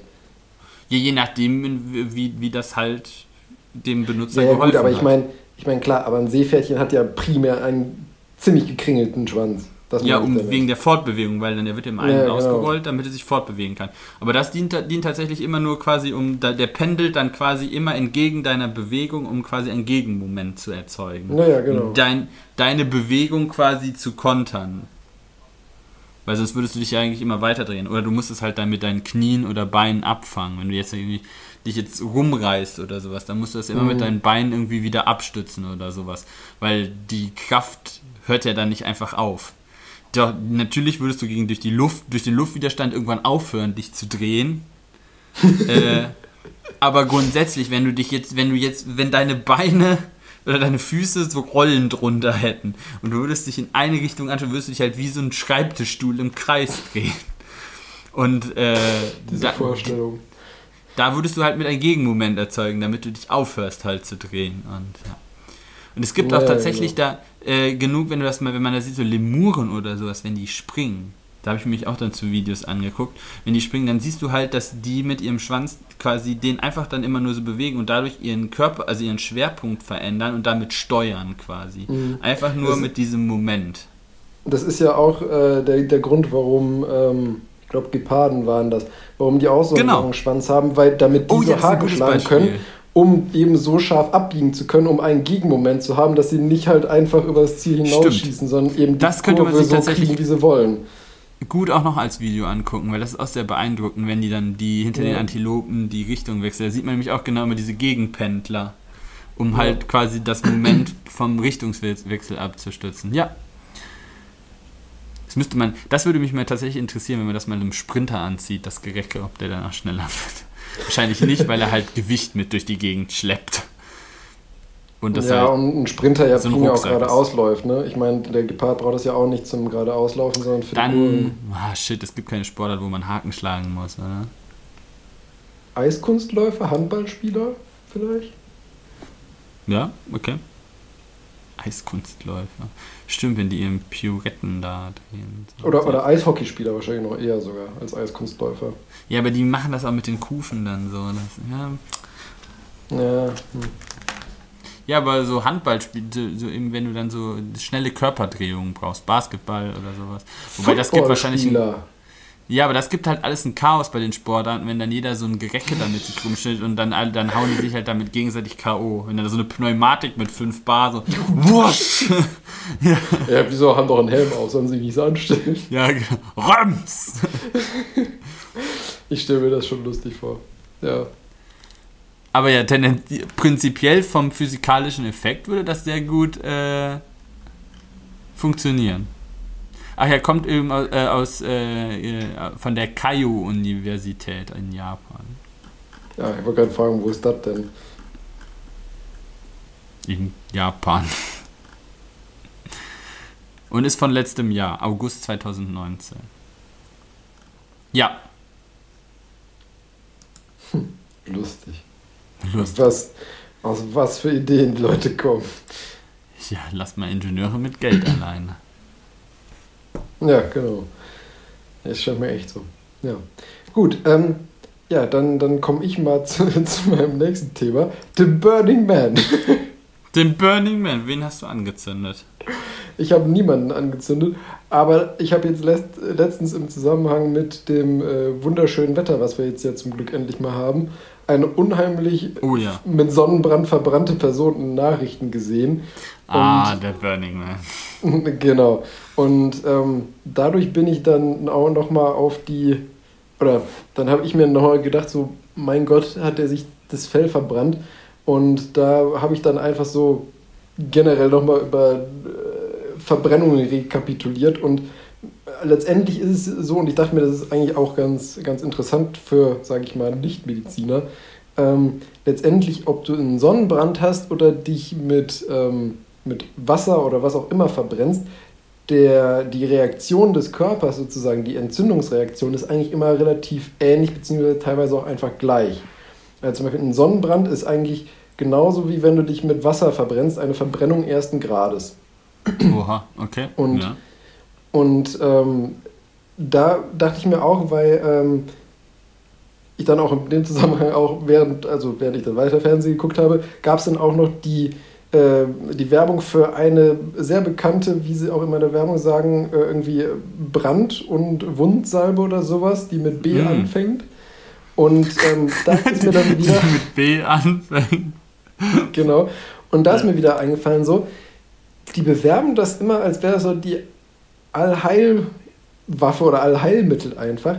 Dabei ist jetzt zum Beispiel, wenn du eine etwas schwere Verbrennung hast, also zum Beispiel irgendwie 2 Grad, also beziehungsweise 2a gradig oder sowas, da solltest du keine Salbe drauf schmieren. Und ich kann mich auch daran erinnern, dass ich immer wieder mal im äh, Medizinstudium im Praktika Leute halt mit Verbrennung und sowas gesehen habe, die dann halt wirklich die besagte Salbe da drauf geschmiert haben, wo man sagen kann, okay, aufgrund der, der Werbung kann man es den Leuten eigentlich nicht verübeln, aber es ist halt falsch. Und äh, deswegen dachte ich mir, dass ich so ein bisschen mal generell über Verbrennung ähm, rede und was man im Prinzip machen kann, machen sollte, wenn einem das äh, selber Was passiert. man nicht machen sollte von allen, vor allen Dingen. Das, das, das genau. finde ich interessanter. Genau. Ähm, also wie gesagt, egal jetzt sozusagen, wodurch es kommt, egal ob jetzt durch eben die UV-Strahlung oder durch zu heißes Wasser oder so, bei einer Verbrennung ersten Grades, das bedeutet lediglich eben eine Rötung, die auch schmerzen kann durchaus. Ähm, da ist diese besagte Salbe oder generell einfach eine, eine äh, ähm, feuchtigkeitsspendende Salbe, so ein After Sun oder sowas halt auch, ist dafür genau das Richtige. Weil da ist die Haut geschlossen, die Hautbarriere. Die Haut an sich ist intakt.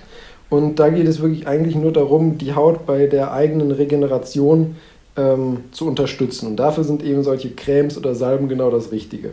Und deswegen ist die Werbung auch nicht hundertprozentig falsch, sage ich mal. Aber viele Leute ähm, können es halt einfach nicht besser wissen, nutzen das dann für alles. Ähm, sobald, also generell, also wenn man jetzt wirklich von Verbrennungen oder Verbrühungen spricht, sprich irgendwie ähm, wirklich Feuer oder eben mit äh, irgendwie Ölspritzer, Wasserspritzer von kochendem Wasser oder ähnliches, das Wichtigste ist erstmal immer den Reiz sozusagen entfernen. Das bedeutet, wenn man irgendwie das wirklich über den Ärmel sich gekippt hat vom, von einem Kleidungsstück oder so, das Kleidungsstück möglichst schnell ausziehen weil bei Verbrennungen oder Verbrühungen geht es nicht immer nur um die absolute Temperatur, sondern auch um die Einwirkzeit, logischerweise. Mhm. Das ist letztendlich okay. geht es ähm, eigentlich immer nur um den Energieeintrag sozusagen. Das hätte und, ich mir fast denken können, ja. Genau, und äh, wenn du jetzt, sage ich mal, zum Beispiel dir ein Stück Metall, was konstant 60 Grad hast, für mehrere Stunden auf den Arm legst, kannst du da durchaus genau das gleiche Ergebnis mit erzielen, wie wenn dir ein Tropfen kochendes Wasser für, was weiß ich, äh, 10 Sekunden drauf tropft. Gibt es aber irgendwie ein Threshold, wenn etwas quasi kälter ist als eine bestimmte Temperatur, dass es dann egal ist, wie lange du es darauf tust, also dass es dann zeitunabhängig ist und du keine Verbrennung bekommst? Also quasi wahrscheinlich ja die Temperatur, bei der die äh, Proteine äh, quasi deiner Haut oder sowas den Geist aufgeben oder so. Ja, also ich, ich würde mal sagen so um die 40 Grad. Oh, so niedrig, okay. Ja, weil also es gibt durchaus, also klar, ich meine, wie gesagt, wenn du was hast, was irgendwie 45, 50 Grad oder so hast, das kannst du schon brutal lange drauf lassen, ohne dass irgendwas passiert. Aber, aber es gibt zum Beispiel stimmt, auch, aber das können, ja, genau. Aber es gibt zum Beispiel auch Fälle, wo Leute zum Beispiel, gerade auch ältere Leute, die irgendwie gepflegt werden oder so, die dann auch von alleine, sage ich mal, äh, reduzierte Schutzmechanismen und Schutzreflexe haben, die dann zum Teil irgendwie über den Tag und das dann im Prinzip jeden Tag, weil es der Pflegende oder die Pflegende auch einfach gut gemeint hat. Zum Beispiel, wenn die sagen, ich habe Rückenschmerzen, dann kriegen die zum Teil irgendwie ein, ein Heizkissen oder sowas in den Rücken gelegt. Und wenn die dann jeden Tag irgendwie drei, vier Stunden oder sowas auf einem Heizkissen liegen und ein Heizkissen wird jetzt ja wirklich nicht warm. Also ich weiß jetzt gar nicht, was für eine Temperatur das wirklich auf der Hautoberfläche hat, aber man empfindet das ja als angenehm warm. Deswegen glaube ich jetzt nicht, dass es viel mehr als so 40, 45 Grad vielleicht haben wird höchstens. Dass, wenn okay, man das, das ist echt nicht so viel. Genau, wenn das regelmäßig über einen sehr langen Zeitraum äh, darauf einwirkt, dann ist einfach diese ähm, thermische Dauerbelastung, sage ich mal, der Haut führt dann zu chronischen Hautveränderungen durch diese chronische äh, Überdurchblutung aufgrund der Wärme letztendlich von dem Gewebe. Gibt das chronische Hautveränderungen. Deswegen kann, ist es halt schwierig, da so eine, eine Temperatur zu sagen, die hundertprozentig sicher unschädlich ist, weil es geht wirklich immer um die Zeit. Aber ich würde sagen, wenn man von so Zeiträumen spricht, die, äh, sage ich mal, unter einer Stunde oder zwei liegen. Da würde ich sagen, ist so die einwirkt, also die Temperatur würde ich mal tippen, so 40, 45 Grad. Ich weiß, dass die, dass die Schmerzgrenze für, für Temperatur liegt normalerweise, also an der Hand zumindest, liegt normalerweise so ungefähr Pi mal Daumen bei 50 Grad Celsius. Ab 50 Grad empfindet es eigentlich oh, okay. fast jeder als schmerzhaft. Ja, ich hatte irgendwie mal so 60 im Kopf, aber das dann, ja, gut, wenn die, die Zeit macht dann wahrscheinlich noch einiges, ja. Ja. Genau, also wie okay, gesagt. aber das ist echt, das ist schon wieder useful Consumer Advice. Genau, also wie gesagt, äh, wenn irgendwie zum Beispiel jetzt Beispiel kochendes Wasser, kochendes Wasser über den Ärmel läuft, sofort irgendwie Pulli oder so ausziehen, um halt einfach dieses heiße, nasse Kleidungsstück zu entfernen. Und die Anwerkdauer, äh, Einweg, ein, Einwirkdauer äh, niedrig zu halten. Oh, genau. Ähm, dann ist es auch so, dass man am besten die Stelle nicht zu krass kühlen sollte. Auch wenn es meistens subjektiv, also ich kenne das selber von mir, subjektiv tut Kühlen immer unheimlich gut. Aber mhm. es ist nicht unbedingt förderlich. Also ich würde eher ähm, nur, sage ich mal, kühles oder am besten eher noch lauwarmes Wasser zum Beispiel nehmen zum Kühlen. Weil wenn du das zu krass kühlst, kann das auch wieder einen schädlichen Effekt haben. Weil wenn du jetzt zum Beispiel direkt einen Eiswürfel oder so da drauf tust, mag das sich zwar angenehm anfühlen, aber dadurch, dass dann sozusagen die Blutgefäße eng stellen relativ schnell, wird letztendlich der Abtransport der Wärme durch die Verbrennung reduziert, sodass du letztendlich auch wieder eine höhere oder längere Einwirkzeit des, der schädlichen Energie, sage ich mal, hast, mehr oder weniger. Deswegen okay sinnvoller, moderates Ja, aber du nimmst ja quasi durch das kalte Wasser von außen Energie aus dem System. Ja, aber du hinderst auch gleichzeitig äh, dadurch die Durchblutung, was letztendlich auch wieder die Reparaturmechanismen anschmeißt. Das, da, weil das hat, mich, mich immer interessiert, weil da, meine Mutter hat das nämlich auch immer gesagt, nicht mit kaltem Wasser. Und das hat mich immer interessiert. Genau, also lauwarm bzw. kühl. Ähm, Wasser oder irgendwie einen Waschlappen oder so nehmen und ähm, 10 bis 20 Minuten kühlen, äh, weil am Anfang bringt es eben noch was. Nach 10 bis 20 Minuten gibt es äh, keinerlei Evidenz dafür, dass Kühlen noch irgendwelche äh, Wirkung auf den Heilungsverlauf oder die Ausprägung einer Verbrennung hat. Mhm. Danach kannst du es dir sparen sozusagen. Ähm, oh, okay, dann ist es auch, auch ja oft so, genau, dann ist es ja auch oft so, dass man ähm, sich fragt, wann sollte ich zum Arzt gehen vielleicht.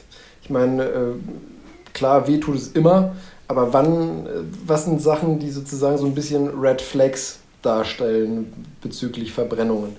Ähm, und äh, also was immer ein Grund ist, zum Arzt zu gehen, wenn mehr als 5% der Körperoberfläche verbrannt sind. Und da kann man gut als Maßstab nehmen, so eine, eine Hand, das ist auch, passt auch eigentlich immer relativ gut, äh, auch bei Kindern und so weiter, weil die Hand ja auch im Laufe des Lebens wächst und jeder Mensch unterschiedlich große Hände hat. Eine Handfläche sind ungefähr 1% Körperoberfläche.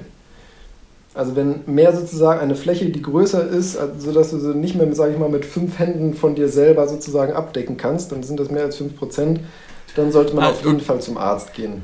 Ich wollte mich gefragt, hast du mich, ich hätte jetzt nämlich angefangen auszurechnen, wie groß die Fläche dann ist bei einem Prozent. Aber wenn du sagst, das damit, das ist ja, das, das kann man ja in der, in Eben, der Hitze der Situation. Genau, ja. Genau. Dann, was auch immer ist, wenn Verbrennungen im Gesicht, im Genital oder an Händen sind. Aua, aua und aua. Genau, das ist nämlich immer auch wichtig, weil ähm, bei klar, Gesicht ist immer funktionell und da hast du halt auch Mund, Nase, Augen, das sind halt alles Strukturen, die sehr sensibel sind und auch nochmal sensibler ist, was in Bezug auf, ähm, auf thermische Schäden. Genauso im Genital und die Hand ist halt auch, hat halt sehr dünne und feine Strukturen, wo sollte es zur Narbenbildung kommen, das durchaus ja auch später für die Funktion relevant ist. Deswegen sind das so Geschichten, also ich meine klar, ne, wenn du mit deinem Zeigefinger auf eine heiße Herdplatte äh, packst und dir dann die Fingerkuppe verbrennst, damit musst du nicht äh, zum Arzt rennen. Aber wenn dir wirklich so über die ganze Hand irgendwie ähm, heißes Wasser gelaufen ist oder so, da kann man schon mal dran denken, auch zum Arzt zu gehen, um das äh, sich eben angucken zu lassen. Und was zum Beispiel auch noch äh, wichtig ist, wenn zum Beispiel bei Arm oder Beinen einmal die komplette Zirkumferenz betroffen ist, also du sozusagen armbandförmig eine Verbrennung hast, Weil da ist dann nämlich so, dass je nachdem, wie tief die Verbrennung geht, da geht es dann um die verschiedenen Grade, ähm, dass es dann relevant werden kann für die Durchblutung des Gewebes, was danach geschaltet ist. Also wenn du jetzt zum Beispiel Mitte Unterarm eine zirkuläre Verbrennung hast, dann kann es sein, dass je nachdem, wie tief die Verbrennung geht, eben die Durchblutung von der Hand dadurch gestört wird oder der Lymphabfluss. Und das sollte dann auch wiederum äh, ärztlich versorgt werden. Und, wobei das dann auch wieder so stark Verbrennungen sind, da wird, glaube ich, jeder Mensch mit klarem Menschenverstand hingehen, weil die Verbrennungen dann auch einfach wirklich wüst aussehen, wenn Verbrennungen nicht mehr wehtun. Weil das ist nämlich dann. Dann hast du die Nerven alle weggebrutzelt. Genau, das ist nämlich eine drittgradige Verbrennung. Ähm, die muss auf jeden Fall chirurgisch versorgt werden. Aua. Genau. Ähm, dann noch generell, wie ich eben schon gesagt habe, Salben weglassen, bitte nicht. Wichtiger ist einfach, das Ganze steril abzudecken. Hilfreich dafür ist zum Beispiel, wenn man ähm, eine etwas größere Verbrennung hat, zum Beispiel der ähm, Verbandskasten im Auto.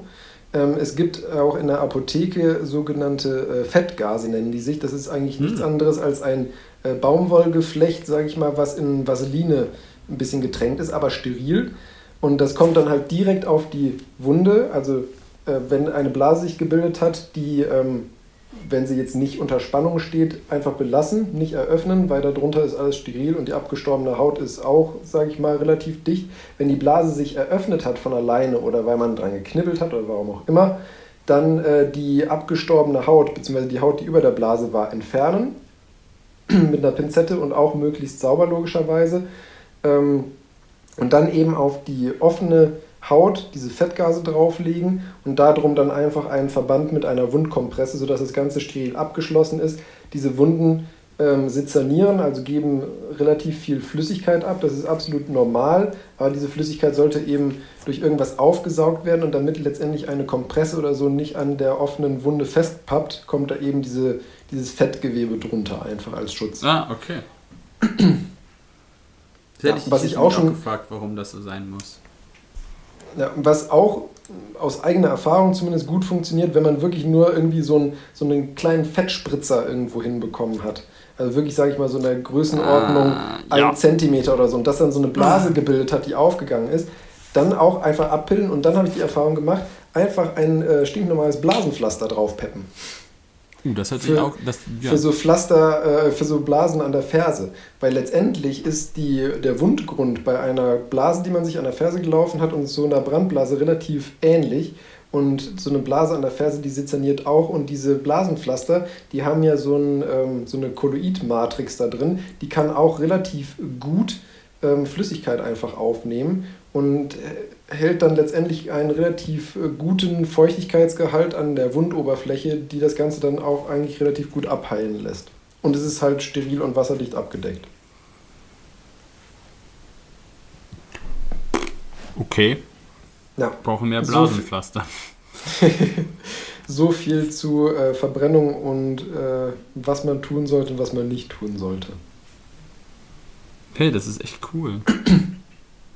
Ja, dann weiß ich, wenn ich das nächste Mal wieder mich irgendwie verbrutze, was ich zu tun habe oder nicht. Ja. Ähm, soll ich dann weitermachen? Kannst du gerne machen. Ich weiß nicht, wie lange du für deine Seilbahn brauchst. ah, für, Sonst, dann, dann machen wir halt zwei Stunden. Ich wollte gerade sagen, dann machen wir heute nochmal eine Zwei-Stunden-Folge. Eine Viertelstunde hast du ja noch. Okay. Ähm, also es geht ein bisschen um das Seilbahnunglück in Italien. Vielleicht noch mal ein bisschen jetzt, um das alles ein bisschen noch mal in Kontext zu setzen. Äh, das ist Anfang Juli passiert, äh, irgendwie 1., 2., 6. Äh, tatsächlich. Da ist am Lago Maggiore in Italien halt eine Seilbahn äh, aus noch ungeklärten Gründen. Ich möchte das jetzt hier vorwegsetzen. Vielleicht lasse ich mich, ich versuche mich nicht zu Spekulationen hinzureißen oder sowas. Alles, was ist, ist noch nichts gerichtsfest bewiesen, was da passiert ist oder nicht. Aber trotzdem wollte ich halt schon mal ein bisschen damit drüber reden, äh, um zu, vielleicht da so ein, zwei Dinge zu klären über Seilbahn, bevor man dann, wenn man da nochmal einsteigt oder halt auch nicht. Ja, da sind halt 14 Leute bei ums Leben gekommen und nur ein Junge hat davon in dieser Gondel überlebt. Äh, weil das Problem ist, die, die ist dann halt einfach wieder den Berg zurückgerutscht und hat sich dann halt einfach aufgeschwungen. Wenn die halt zu schnell runter ist, dann fäng, fangen die halt an irgendwann zu pendeln, weil halt der Luftwiderstand zu groß wird. Und dann ist halt mhm. bei so einem Pendler, ist die dann halt irgendwann an so einem Stützpfosten halt einfach kleben geblieben. Ähm, ich dachte, die war einfach komplett abgeschmiert. Ja, die fallen ja nicht einfach runter, die hängen ja immer noch an den Tragseilen.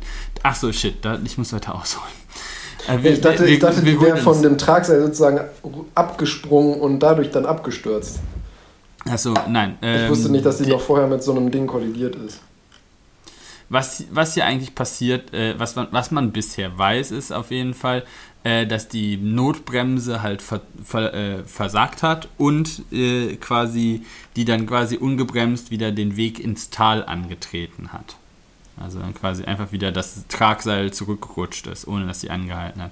Äh, dann kommt halt noch dazu, ähm, ist halt dann ein Video aufgetaucht, wo man Jahre schon vorgesehen hat, dass halt irgendwie mit Gabeln die Bre Notbremse manipuliert worden ist. Also da wurde wohl auch Schindluder äh, getrieben. Äh. Ähm, und ja, das ist aber halt alles noch nicht gerichts, gerichtsfest. Aber ich, hab, ich wollte mich dann mal ein bisschen mit der Technik natürlich auseinandersetzen. Das heißt, was, was sind so Seilbahnen? Weil das ja eigentlich ein Verkehrssystem ist, über das man ja hier jetzt zu Lande oder hier in unserem Breitengraden relativ wenig so mitbekommt, weil das ja eher dann so ein Bergdingens ist oder sowas.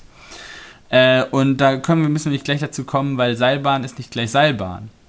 Ähm, erstmal muss man grundsätzlich zwei Hauptkategorien unterscheiden, nämlich dann gibt es einmal die Standseilbahn äh, und die Luftseilbahn. Unter Standseilbahn besteht man, versteht man halt sowas Fahrzeuge, die auf Gleisen am Boden fahren.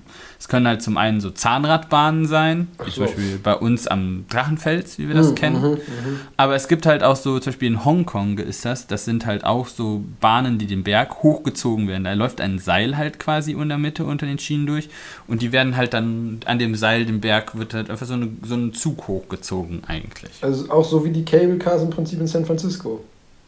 Ja, das wäre auch eine Standseilbahn. Ah, okay. Mhm. Ähm, ja, und dann gibt es halt noch die, die Luftseilbahn. Das ist, glaube ich, das, was wir so klassisch unter Seilbahn verstehen würden. Nämlich Fahrzeuge von ein oder mehreren Seilen, die halt von ein oder mehr Seilen getragen werden und in der Luft hängen. Das ist so das, was wir kennen. Äh, also ja, Standseilbahn habe ich ja schon erklärt, dass die dann halt da hochgezogen werden. Und dann sind wir halt bei den Luftseilbahnen. Und da muss man nämlich nochmal äh, unterscheiden, dass wir halt äh, einmal die sogenannte Pendelbahn haben, dann die Gondelbahn oder auch Kabinenbahn genannt äh, und dann die Sesselbahn.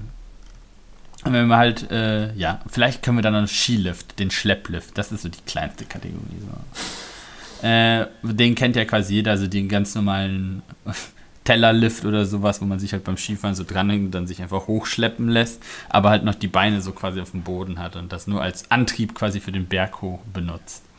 Dann, also halt, äh, der, die Sesselbahn ist dann halt die Kategorie größer, ne? Man hat schon kleine Sessel äh, mit einem kleinen Fassungsvermögen, halt meistens bis so zu acht Leute, die halt dann nebeneinander oder halt hintereinander dann da drin sitzen, auf so Sitzen, also mit so einem Bügel, die halten mhm. dann noch nicht an, die, diese Sessel, die, halt, die bewegen sich halt ständig, hängen an diesem Förderseil äh, und klinken sich nicht aus. Also sie sind da fest mit dem Förderseil verbunden äh, und du kannst dann halt immer da auf- und abspringen quasi.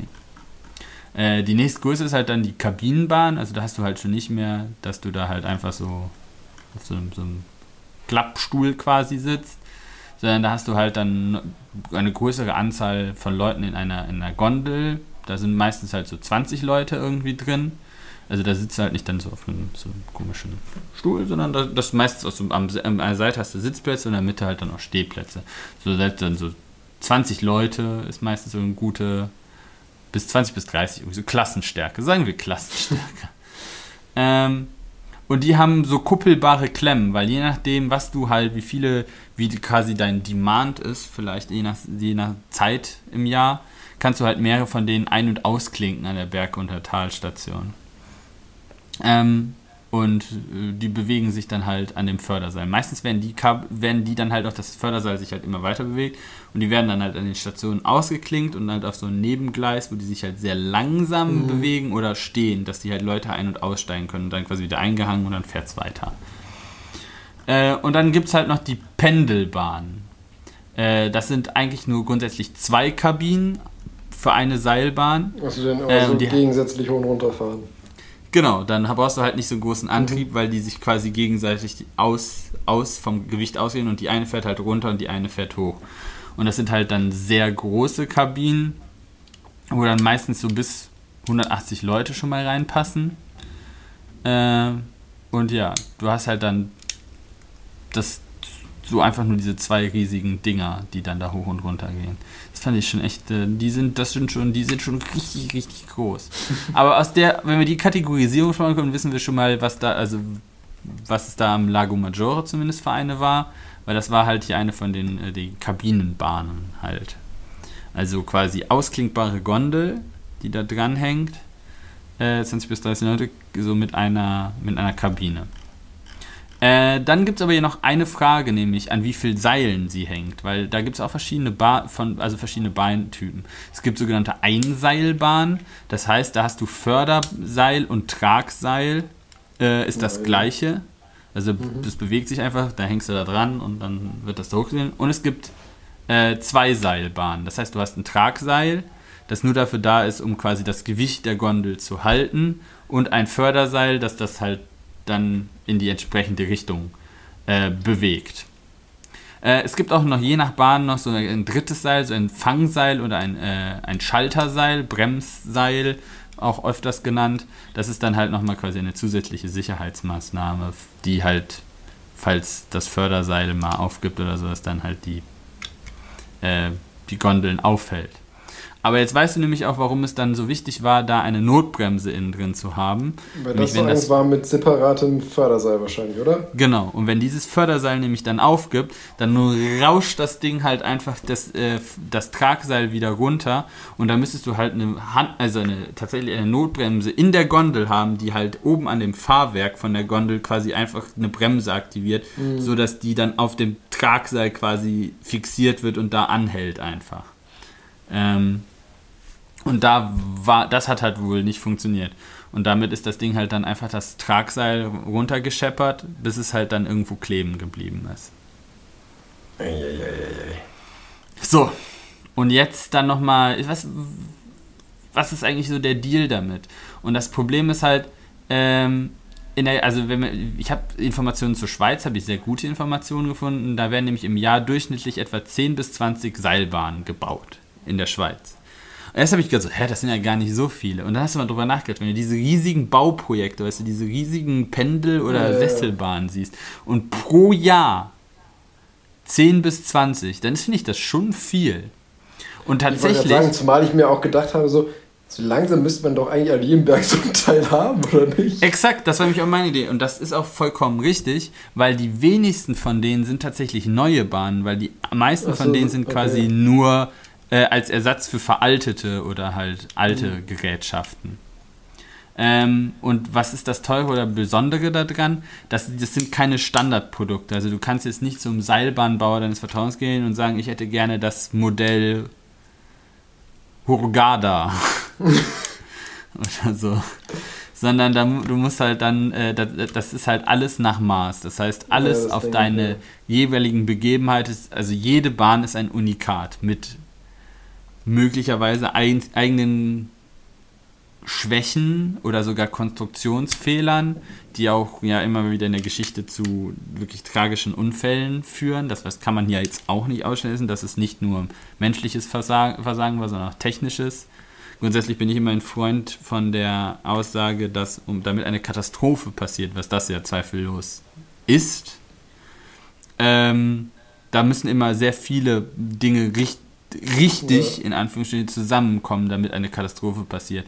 Wenn du nur einen Dominostein aus dieser Kette rausnehmen würdest, dann würden die nicht alle umfallen und es würde nicht dazu kommen. Ähm, ja. Aber ja, das ist dann halt einfach so. Das heißt, wir haben da immer eine maßgeschneiderte Lösung für ein spezifisches Transportproblem.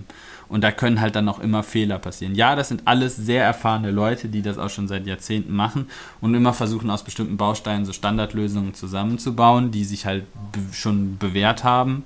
Aber letztendlich sind, ist ja auch das Terrain, in dem da gebaut wird, immer ein anderes. Und äh, ja, das kann immer besondere ja, Schwierigkeiten meine, das, das kannst du ja gar nicht standardisieren, weil du hast ja unterschiedliche Untergründe, in denen du die Stützträger einbringst, du genau. hast unterschiedliche Steigungen, du hast ja. Eben, du, du hast unterschiedliche Abstände zwischen den Tragedingern, das, das kannst du ja gar nicht, also das ist ja vollkommen Nein. Quatsch, da einen Standard einzuführen. Das musst du alles separat, genau. Ja, eben. Ja. Aber das lässt halt tatsächlich ja dann leider relativ äh, viel Platz für Fehler, weil gut ausgearbeitete Standards sind halt, ist das das sicherste, was dir passieren kann. Ja. Deshalb sind moderne Verkehrsflugzeuge so sicher, weil es alles, also vor allen Dingen alte Konstruktionen ist, die seit Jahrzehnten nur noch weiterentwickelt worden sind. Ja. Äh, und halt eigentlich die ganzen Schwächen halt losgeworden sind. Bei Autos ist das auch nicht eine jahrzehntelange Weiterentwicklung. Ja. Ähm, und da und hier kann man das offensichtlich nicht machen. Natürlich, auch da hat man aus der Vergangenheit gelernt. Ne? Aber wie gesagt, wenn du jedes Mal halt eine neue Challenge hast, ist auch jedes Mal wieder, kannst du neue Fehler machen. Äh, und dann habe ich noch, wie was kostet denn so eine Seilbahn eigentlich? Das kannst du wahrscheinlich und, genauso wenig pauschal sagen, oder? Ähm, ich habe auch erst gedacht, so, das müsste ja dann immer individuell, aber die, die konnten es ganz gut äh, beziffern. beziffern. Ähm, also ab 200.000 Franken aufwärts, haben die Schweizer gesagt. Äh, und tatsächlich 200.000. Kriegst du anscheinend schon relativ günstig. Wahrscheinlich vielleicht ist es so ein Schlepplift oder sowas. Ich wollte gerade sagen, ich kann mir nicht vorstellen, dass du eine ähm, Gondelseilbahn momentan, für 200.000 kriegst. Ja, kommt auch immer drauf an, wie lang, ne? Aber die meinen halt, ab 200.000 fängt das an. Ich nehme mal an, dass das dann liegt, dass das dass der Basissatz ist für den Planungsaufwand. Das heißt, selbst wenn du nur so 20 Meter Seilbahn hast, kostet dich das das, weil die ganze Maschinerie, Maschinerie äh, los ist, wird äh, quasi den Plan machen, das Ausarbeiten, Konstruktion und so ein Blödsinn. Dann kostet das, ist das dein Mindestaufwand quasi. Äh, ja, und für so moderne große Pendelbahnen da werden auch schon mal bis zu 30 Millionen Franken aufgerufen. Ich wollte also, sagen, das kann ich mir schon eher vorstellen. Das hörte sich auch so eher, was ich gedacht hätte. So, ja. ja, vor allen Dingen, weil du halt äh, klimatische Bedingungen, das ist ja meistens in den Bergen, das heißt, du hast ein sehr kleines, Zeit, sehr kleines Zeitfenster, in dem du bauen kannst. Weil sobald da halt der Schnee liegt und es kalt ist oder windig oder nass ist oder sowas, ja. äh, lässt sich halt das so mit Beton und äh, so arbeiten generell schwierig in den meisten Zeilen, äh, in den meisten Fällen kannst du dann ja noch nicht mal irgendwie da, also brauchst du immer einen Hubschrauber oder sowas, der dir da Material ja, muss das ganze oder sowas. Ja erstmal hochkriegen. Ja. Also es ist alles super aufwendig und sowas. Also ja. Ich bin mal gespannt, was da rauskommt, aber ich wollte es mir trotzdem mal angucken, was da so momentan der Stand der Technik ist. Ähm, also ja, das, was da an Gerüchten so rumkam mit dem blockierten Notbremse, das kann durchaus der Fall gewesen sein, dass das mit dazu geführt hat. Allerdings mhm. immer ist dann ja immer noch die Frage, warum das Führungsseil in erster Instanz so katastrophal versagt hat. Dass das darunter. Ja, wa warum wurde die Notbremse überhaupt gebraucht? ja, das wäre dann ja schon wieder. Also die ganzen Steinchen muss man jetzt wieder zurückgehen und zu gucken, was da jetzt letztendlich passiert ist. Ähm, und dass das halt nicht nochmal passiert. Das ist halt immer, das für die, das ist halt für die Betroffenen in dem Sinne halt auch immer noch genauso tragisch. Ja. Äh, aber letztendlich muss man ja leider sagen, dass gerade bei den, beim, in der Technik das meistens über die Schiene läuft. Leider. Egal in welcher Klar. Branche. Trial and Error. Jetzt hatten wir wieder einen Error. Ich könnte hier auch glatt anfangen, mal so eine Kategorie einzuführen, führen, so Greatest Disasters. Äh, wo tatsächlich oh Konstruktionsfehler zu äh, relativ harten Konsequenzen geführt haben, aus denen man dann auch gelernt hat, wo man rückblickend drauf und denkt sich so, hätte man drauf kommen können. Aber nachher ist man immer Rückschaufehler, nachher ist man immer schlauer. Ja. Ich weiß, ja. gab es oder gibt es auch bei äh, auf N24 oder so. Mayday. Nee, ganz mal Count, so. Countdown zum Desaster. Achso, ja, oder sowas, das. genau, das ist auch ja. gut. Aber ja, da, ich, bei der Serie sieht man tatsächlich sogar sehr genau das, was ich gesagt habe, mit dem, nach dem Motto, dass da Dominosteine aufeinander fallen muss, damit das grundsätzlich ja. schief geht. Ähm, bei den Konstruktionsfehlern, die ich dir so ist das immer so, da wäre es früher oder später. Da sind dann auch viele Sachen aufeinander getroffen, um diesen Fehler halt dann offen zu legen, aber früher oder später wäre das immer mal wieder passiert. Aber ja. Gut, dann bin ich jetzt sogar quasi eine Minute zu früh fertig geworden. Oh mein Gott, dann habe ich ja noch so gerade Zeit für meinen humoristischen Rauskehrer. Ja, mach das. Was haben wir denn gelernt heute? Nichts wie immer. Nichts wie immer, schön. Okay, tschüss, schönen Abend noch. Ich habe gelernt, dass ich mir äh, von dir gleich noch anhören muss, was für einen Saugroboter du dir geholt hast. Oh mein Gott.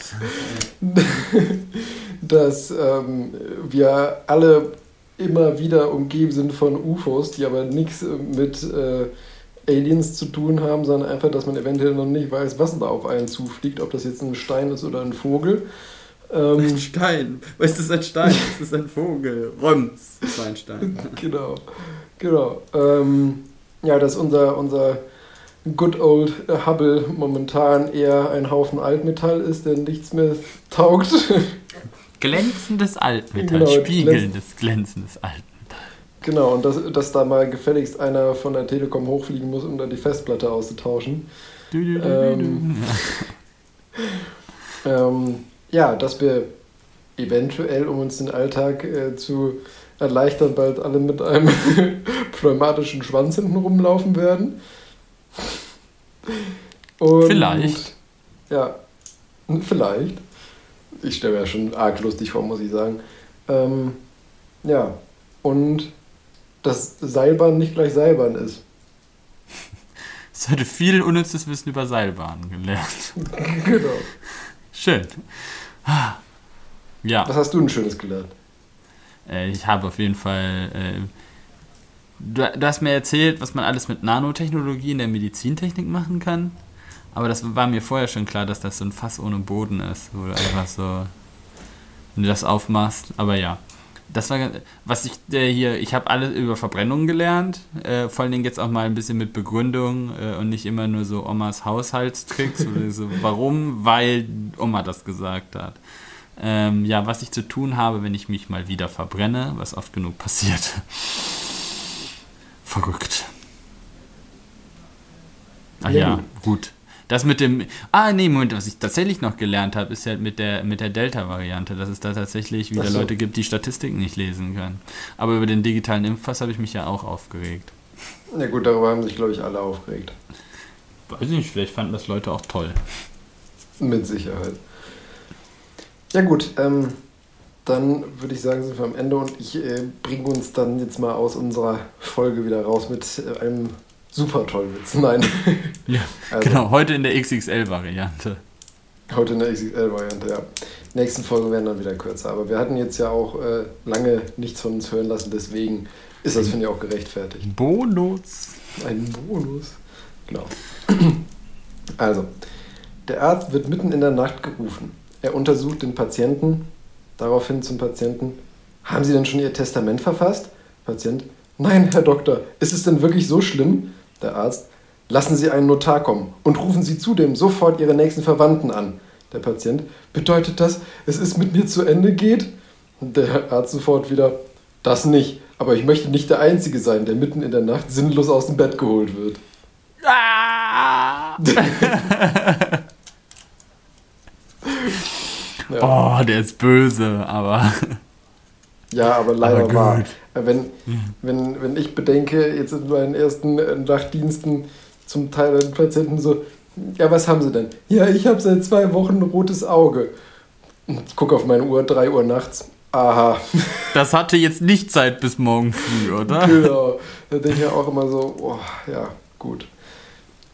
Ja, naja, lustig. Wie lange arbeitest du da jetzt schon? Fast ein halbes Jahr. Und so verbittert schon. Viel Spaß bei den nächsten 40. Was heißt verbittert? Das sind halt einfach Sachen, die unnötig sind, aber die werden sich auch nicht vermeiden lassen. Das ist das Schöne und das, das ist das Schöne und das Schreckliche am Arztberuf. Du musst mit der Ressource Mensch arbeiten. Mit der Ressource Mensch. Ja. Ja, ja gut. Und ähm, damit ähm, äh, Genau, damit sind wir am Ende von unseren äh, tollen Sachen. tollen Sachen. Ja, ähm, es war mir wie immer eine Freude. Und äh, ich hoffe, dass wir diesmal wirklich wieder in unseren normalen zwei Wochen äh, Turnus zurückkommen ja. und diesmal nicht wieder irgendwas dazwischen funkt. Ich habe mir tatsächlich den Quartalsdienstplan noch nicht angeguckt, deswegen möchte ich nicht zu viel versprechen, aber ich gehe jetzt einfach mal davon aus, dass ich in zwei Wochen keinen Wochenenddienst habe. Ja, Daumen drücken. Genau, Daumen drücken. Ähm, ja, es war aber wie immer eine Freude. Ich wünsche dir noch einen schönen Abend und unseren Zuhörern eine schöne Woche und eine schöne Zeit bis zur nächsten Folge. Ähm, man hört sich in alter Frische wieder. Bis dann. Tschüssi. Tschüss.